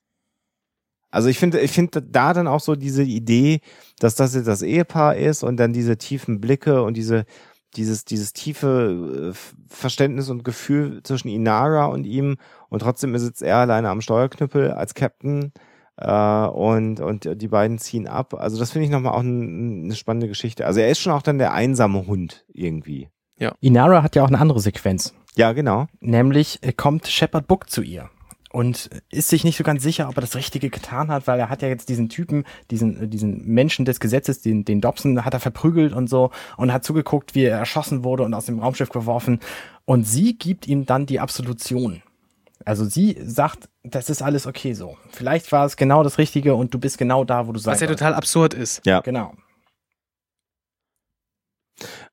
Auch eine Zweiersequenz. Also, ne, also das Ehepaar Washburn äh, zieht ab. Ähm, es gibt eine Zweiersequenz zwischen Inara und, und Shepard. Dann gibt es am Ende noch eine Zweiersequenz zwischen den Geschwistern, dem, äh, Tam. Ähm, Und Ding und, äh, und äh, Jane und, und ähm, Kaylee sind ja sowieso zu zweit im, im, äh, im Maschinenraum, weil die ganzen Modifikationen, die gemacht werden mussten, um den Crazy Ivan da zu machen, die hat, die hat äh, Jane nach, nach der Anleitung von Kaylee gemacht. ja, Genau. Also irgendwie gibt es ganz, ganz viele Paare und Reynolds ist allein und dann gibt es nochmal eine Sequenz, wo dann Jane nochmal mit, mit, mit Reynolds auch, auch, auch spricht nochmal auf der Brücke, dann so zum Ende hin. Ähm, das ist eine interessante Sequenz, weil ähm, Reynolds nämlich weiß, Dobson konnte nur fliehen, weil äh, Jane ihm geholfen hat. Und äh, das ist nicht so ganz klar, aber es hat ja nun funktioniert und so. Und dann fragt Reynolds Jane. Er fragte doch so irgendwie, warum hast du mich denn nicht hintergangen? So, ja, das Geld war nicht gut genug. Ja, was ist denn, wenn das Geld nun mal ausreicht und du mich tatsächlich hintergehst? Und dann sagt Jane, hm, das wird ein sehr interessanter Tag. Ja. Genau. Sehr, sehr spannend. Also das zeigt halt, dass das, also Jane ist immer so der leicht fadenscheinige Charakter drin er ist damit auch ganz offen. Also er, man, man sieht da halt, dass er jetzt nicht versucht, dem, dem, äh, dem Mel vorzuspielen, ich bin für immer dein bester Freund, sondern er, er sagt ihm ganz klar, pass mal auf, wenn da mal jemand kommt, der mir so viel Geld zahlt, dann äh, wird's spannend für dich. Ja. Ja, und am Ende stellt sich jetzt dann noch raus, dass der Doktor irgendwie auch erstmal an Bord bleibt, weil sie jetzt ja irgendwie gucken müssen, wie sie über die Runden kommen und so richtig loswerden, kriegen sie den Doktor auch nicht, ne? Also zum einen mhm. können sie ihn nicht loswerden und zum anderen können sie eben Doktor auch gut gebrauchen, offenbar. Ja. Und damit hast du so zum Ende dieses Pilotfilms dann so die Crew in ihren allen Facetten beleuchtet, so eine Art Schicksalsgemeinschaft, die da zusammengekommen ist. Äh, und äh, man könnte dann fast meinen, dass die Serenity dann so in den Sonnenuntergang hineinreitet äh, zu neuen Abenteuern letztendlich. Genau. Ja. Und ich verstehe nach wie vor nicht, wieso Fox gesagt hat, nee, also das ist uns als Pilot irgendwie nicht gut genug, wir wollen irgendwas mit mehr Action und so. Habe ich auch nicht verstanden. Also die, die, die Folge, also die zweite Episode, über die wir reden werden, die ist ziemlich gut. Also die. Ja. The Train Job. Train Job ist halt eine sehr, wenn wir einmal so vorgreifen, das ist eine, Klasse, eine richtig klassische Western-Folge eigentlich. Und die macht auch viel mehr, die, die macht viel mehr Kraft, viel, da, da passiert viel mehr. Das, da, die, die, die geht sofort mit Action los, die, äh, also das, das funktioniert schon alles an der Stelle mehr sehr, sehr, sehr gut. Ja, aber der Pilot ist trotzdem gut. Ja, ja. Ich finde großartig. Weil er einfach von den, weil er lebt so, so, so, so, so gut von den Charakterdarstellungen und äh, Nathan Fillion ist da einfach auch einfach großartig in der Vielschichtigkeit dieses getriebenen, gefallenen Helden letztendlich, der bei allem Fadenscheinigen, bei allem Illegalen, was ihn treibt, eigentlich doch ein guter ist. Und, äh, aber, aber das ist halt nicht cheesy, sondern es ist, es ist sehr rund dargestellt. Und das finde ich einfach unfassbar äh, spannend und, und, und interessant und, und äh, man hat immer so ein Bild davon, die ganze Serie über wie Reynolds reagieren wird, aber man ist sich halt immer am Ende doch nicht hundertprozentig sicher. Und das finde ich einfach sehr, sehr gut gemacht. Ich, ich würde ja gerne mal wissen, wie das, wie das, ich meine, man schaut sich das jetzt so an und ich erinnere mich gerade so ein bisschen zurück an meine Schulzeit, als ich im Deutschunterricht saß und dann die, die Deutschlehrerin gesagt hat, ja, jetzt analysiert, analysiert ihr doch mal hier den, äh, den Malke aus diesem, aus diesem Buch und ähm, sie dann mit, mit Dingen ankam, die ich überhaupt nicht nachvollziehen konnte, wo wir gedacht haben, was für ein Zeug, was für ein Quatsch kann man denn da rein interpretieren? Ja. Genau dasselbe tun wir jetzt seit 800 Stunden ähm, und das mit, mit, mit, einer, mit einer Folge von, von einer Serie und wo wir eine Menge an Vielschichtigkeit auch in die Charaktere rein, rein interpretieren und ich wüsste ja, ich wüsste ja zu gerne, ob viele von den Sachen, ob das, ob das, ob es tatsächlich so gedacht ist, ob die tatsächlich, ähm, ob irgendwo auf einem Zettelchen steht, ja, und äh, das ist, der ist so und so und das ist so und so und dieses ist so und so.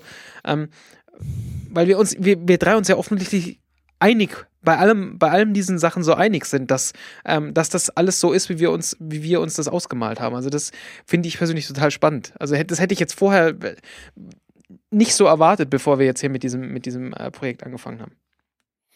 Du würdest gern wissen, was deine Deutschlehrerin dazu sagt? Nee, ich würde, wüsste gerne, was, äh, ob sich Joss Whedon, wenn wir Joss Whedon diesen Podcast vorstellen, würde er natürlich erstmal sagen, I don't speak German.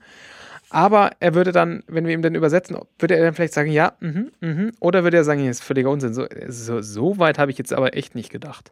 Doch, ich glaube, er hat so weit gedacht. Das Ich halte das auch Also- für realistisch, dass Joss Whedon durchaus jemand ist, der all diese Tiefen da reingeschrieben hat. Und ich glaube aber auch, dass das das Problem der Serie war, dass sie einfach äh, für eine Sci-Fi-Serie äh, vielleicht zu tiefgründig war und für eine Drama-Series zu sci-fi war.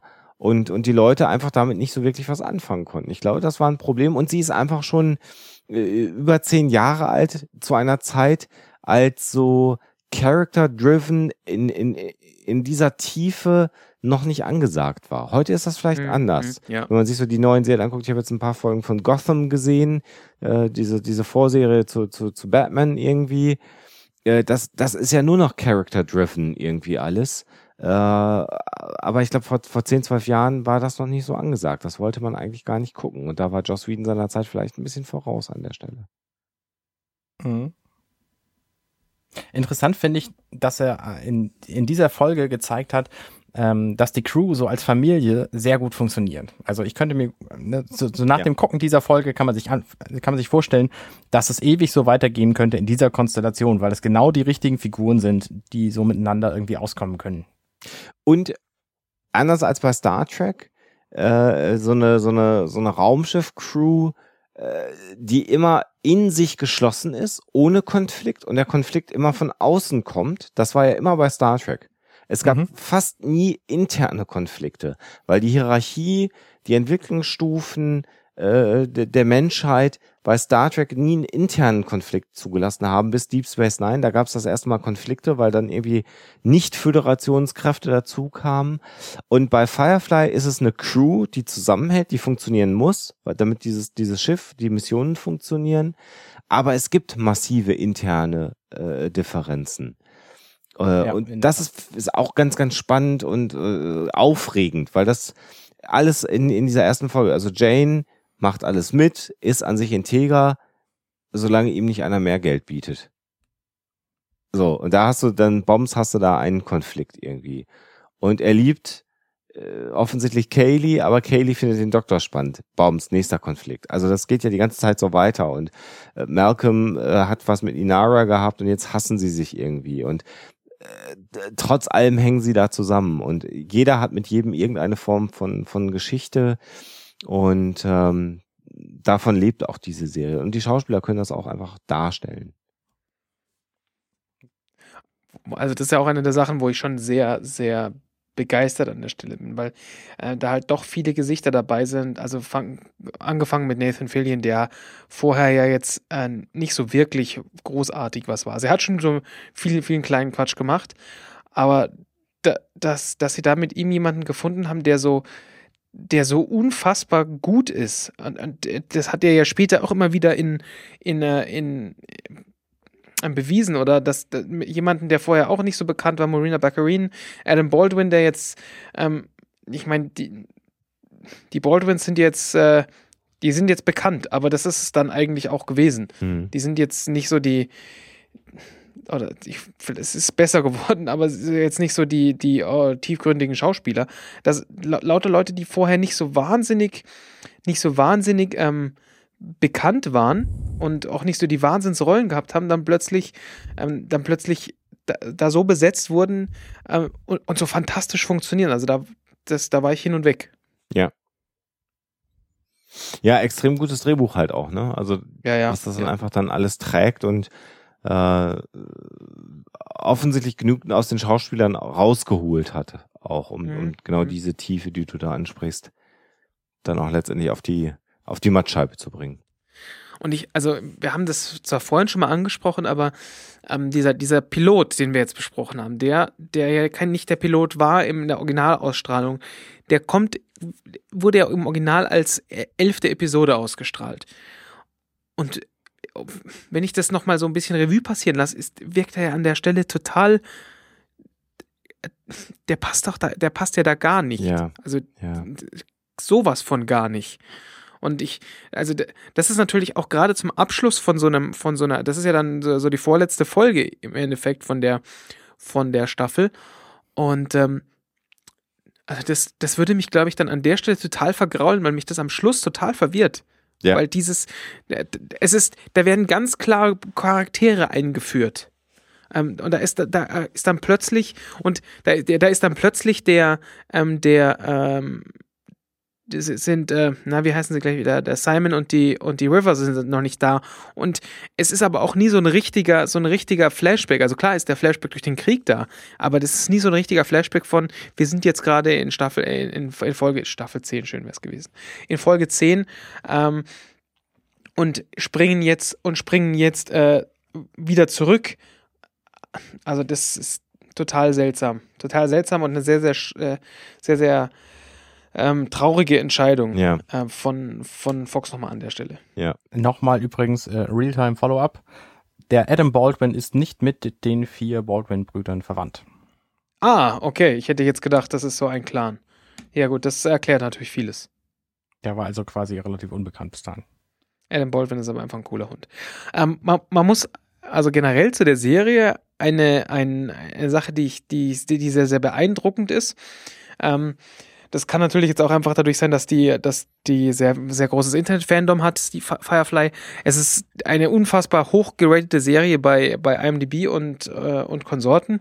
Also äh, Durchschnittsrating von 9,2 ist für eine, für eine Sci-Fi-Serie schon viel. Schon, äh, also das ist schon beeindruckend und auch die einzelnen Episoden. Ähm, da hat irgendwie keine wirklich unter neun, unter neun von zehn Sternen. Das ist schon, ja, das ist schon beeindruckend. Das ist eine Aussage, ja. Und trotzdem gibt es nur so wenig Episoden. Genau, also Star Trek zum Beispiel, wenn wir im Vergleich dazu irgendwie 8,4, also es ist die Original Series, äh, die ja auch wegweisend waren ja. in, in, dem, in dem, was sie, in dem, was sie waren. Also noch und also auch noch gesellschafts-, gesellschaftskritisch und, und so auch noch, auch noch viel weiter waren und selbst äh, Next Generation. Na gut, aber die, du musst ja auch sehen, dass das der Mittelwert aller Folgen ist. Und Star Trek hat 26 Folgen pro Staffel. Ja, das ist schon richtig. Das da, da, da ist natürlich, da ist natürlich äh, Firefly in einer wahnsinnig angenehmen Position mit der einen äh, Season, weil äh, da, da hat ihn im Zweifel auch nicht nicht irgendein, irgendein äh, neuer Produzent oder irgendein äh, Boss von irgendeiner Firma dann reingeredet, ja. sondern sie haben diese Season abgedreht und das Einzige, was ihnen halt gesagt wurde, nee, ihr macht das nicht als, als, äh, als Piloten. Ähm, Interessant, also der Grund, warum diese Folgen alle so gut sind, lag einfach daran, dass bei Firefly den Machern ziemlich schnell klar war, dass die Serie abgesetzt werden konnte, könnte und dass sie deswegen überhaupt keine Chance haben, äh, unwichtige Geschichten oder schlechte Dinge einzubauen, sondern alles, was sie bringen, muss unfassbar gut sein. Das Beste, was ihnen zu dem Zeitpunkt einfiel. Und deswegen haben sie halt alles, was sie hatten, in diese paar Folgen gesteckt. Mhm. Ja, ja. Wobei ich, wobei ich mir sicher bin, dass, äh, dass ähm, mit, mit Schreibern und Re Regisseuren wie, wie Joss Whedon und Schreibern wie Tim Minia und dem Cast, den sie hatten, ähm, das auch noch deutlich länger sehr, sehr, sehr, sehr, sehr gut funktioniert hätte. Also man sieht dann leider so ein bisschen am, am Film, über den wir dann auch am Schluss nochmal sprechen, dass, dass, es, dass es auch nicht, nicht äh, immer, immer so hundertprozentig weitergehen kann. Aber ähm, ja, dass, dass das, glaube ich, dass da schon sehr viel, sehr viel Chemie gepasst hat und sehr viel einfach gestimmt hat. Hm. Hm. Es ist schade. Ich hätte mit diesen Charakteren sehr gerne noch viel mehr Folgen gesehen. Ja. Also ein paar von den Ideen wurden jetzt in Comics umgesetzt. Also es gibt, äh, ich glaube, 12, 15 Comics insgesamt, ähm, die die Geschichte tatsächlich weiterschreiben und auch zum Kanon gehören. Was ich, was ich sehr schön finde, also zum Beispiel Nathan Fillion ist jemand, der lebt diese Serie immer noch. Der, der steht hinter dieser Serie. Ähm, wenn man ihm auf, auf Twitter folgt, ist es, ist, das ist total beeindruckend, weil er, weil er äh, immer mal wieder so äh, immer mal wieder solche Sachen äh, schreibt, irgendwas Schlimmes passiert oder irgendwas Seltsames passiert und sagt, ja, das wäre alles nicht passiert, wenn Firefly fortgesetzt wurde.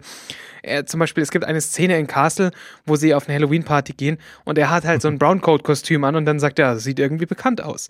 Und man, man, weiß halt, man weiß halt von ihm, er ist zum Beispiel jemand, der fragt vorher auf Twitter, hey, habt ihr irgendwas, äh, sag mir mal irgendeinen irgendein, irgendein Satz, den, den, wir, den wir brauchen, äh, den ich bringen soll. Und dann siehst du halt irgendwie drei Folgen später bei Castle, wie er diesen seltsamen Satz, der ihm halt an den äh, auf Twitter gesagt wurde, reindrückt. Und ich bin mir ziemlich sicher, dass zum Beispiel diese Browncoat-Sache, dass es auf seinem Mist gewachsen ist. und ähm, er, er, er, lebt diese, er lebt diese Serie nach wie vor und er, er, er ist auch jemand, der des Öfteren schon gesagt hat, dass er dass er findet, dass die weiter, weitergeführt werden müß, müsste. Und äh, ja, das macht, das macht den Mann noch viel sympathischer aus, aus meiner Sicht jetzt. Tja, Kinder. Keine Widerrede. Ich glaube, wir müssen mal für heute den Sack zumachen, oder? Ja, also keine Angst, die nächsten Folgen werden wahrscheinlich nicht ganz so lang werden. Das ist eine Doppelfolge, die ist doppelt so lang wie alle anderen. Sie werden Genau. länger werden, die nächsten Folgen. Psst, wir dürfen die Leute nicht so abschrecken. Naja, dieser Podcast ist ja für Leute, die das auch hören wollen. Genau, also Also ein besonders guter Tipp, wenn ihr mehr von dem Podcast haben wollt, dann hört ihn auf halber Geschwindigkeit. Nee. Wir sind nämlich fünf Stunden lang. Fantastisch. Ja, also wir werden versuchen, dass einmal im Monat wir eine weitere Folge von äh, Firefly besprechen. Das soll der Plan sein. Das heißt, diese Folge wird im November irgendwann erscheinen und vielleicht schaffen wir es im Dezember, äh, Jungs, Ja, klar. Klar, nochmal eine weitere Folge zu produzieren. das sind ja nur fünf Stunden oder so. Die zweite Folge. Genau, bis wir die Technik am Stehen haben, sind es fünf äh, Stunden. Mir hat das ganz viel Spaß gemacht mit euch beiden. Ja. Das freut auch. mich. Mir hat es auch Spaß gemacht. Und ich freue mich auf den Rest. Der dann noch kommen wird. Genau. Gut. Ja. In diesem Sinne, wir hören euch beim nächsten Mal. Ihr uns auch. Genau. Genau. Macht's gut. Viel Spaß beim Firefly gucken. Genau, äh, genau. Guckt schon mal Folge 2 und dann seid gespannt darauf, was wir über Folge 2 zu erzählen haben. Genau. Ja, dann gute Nacht. Bis zum nächsten Mal. Das ist gut. Tschüss.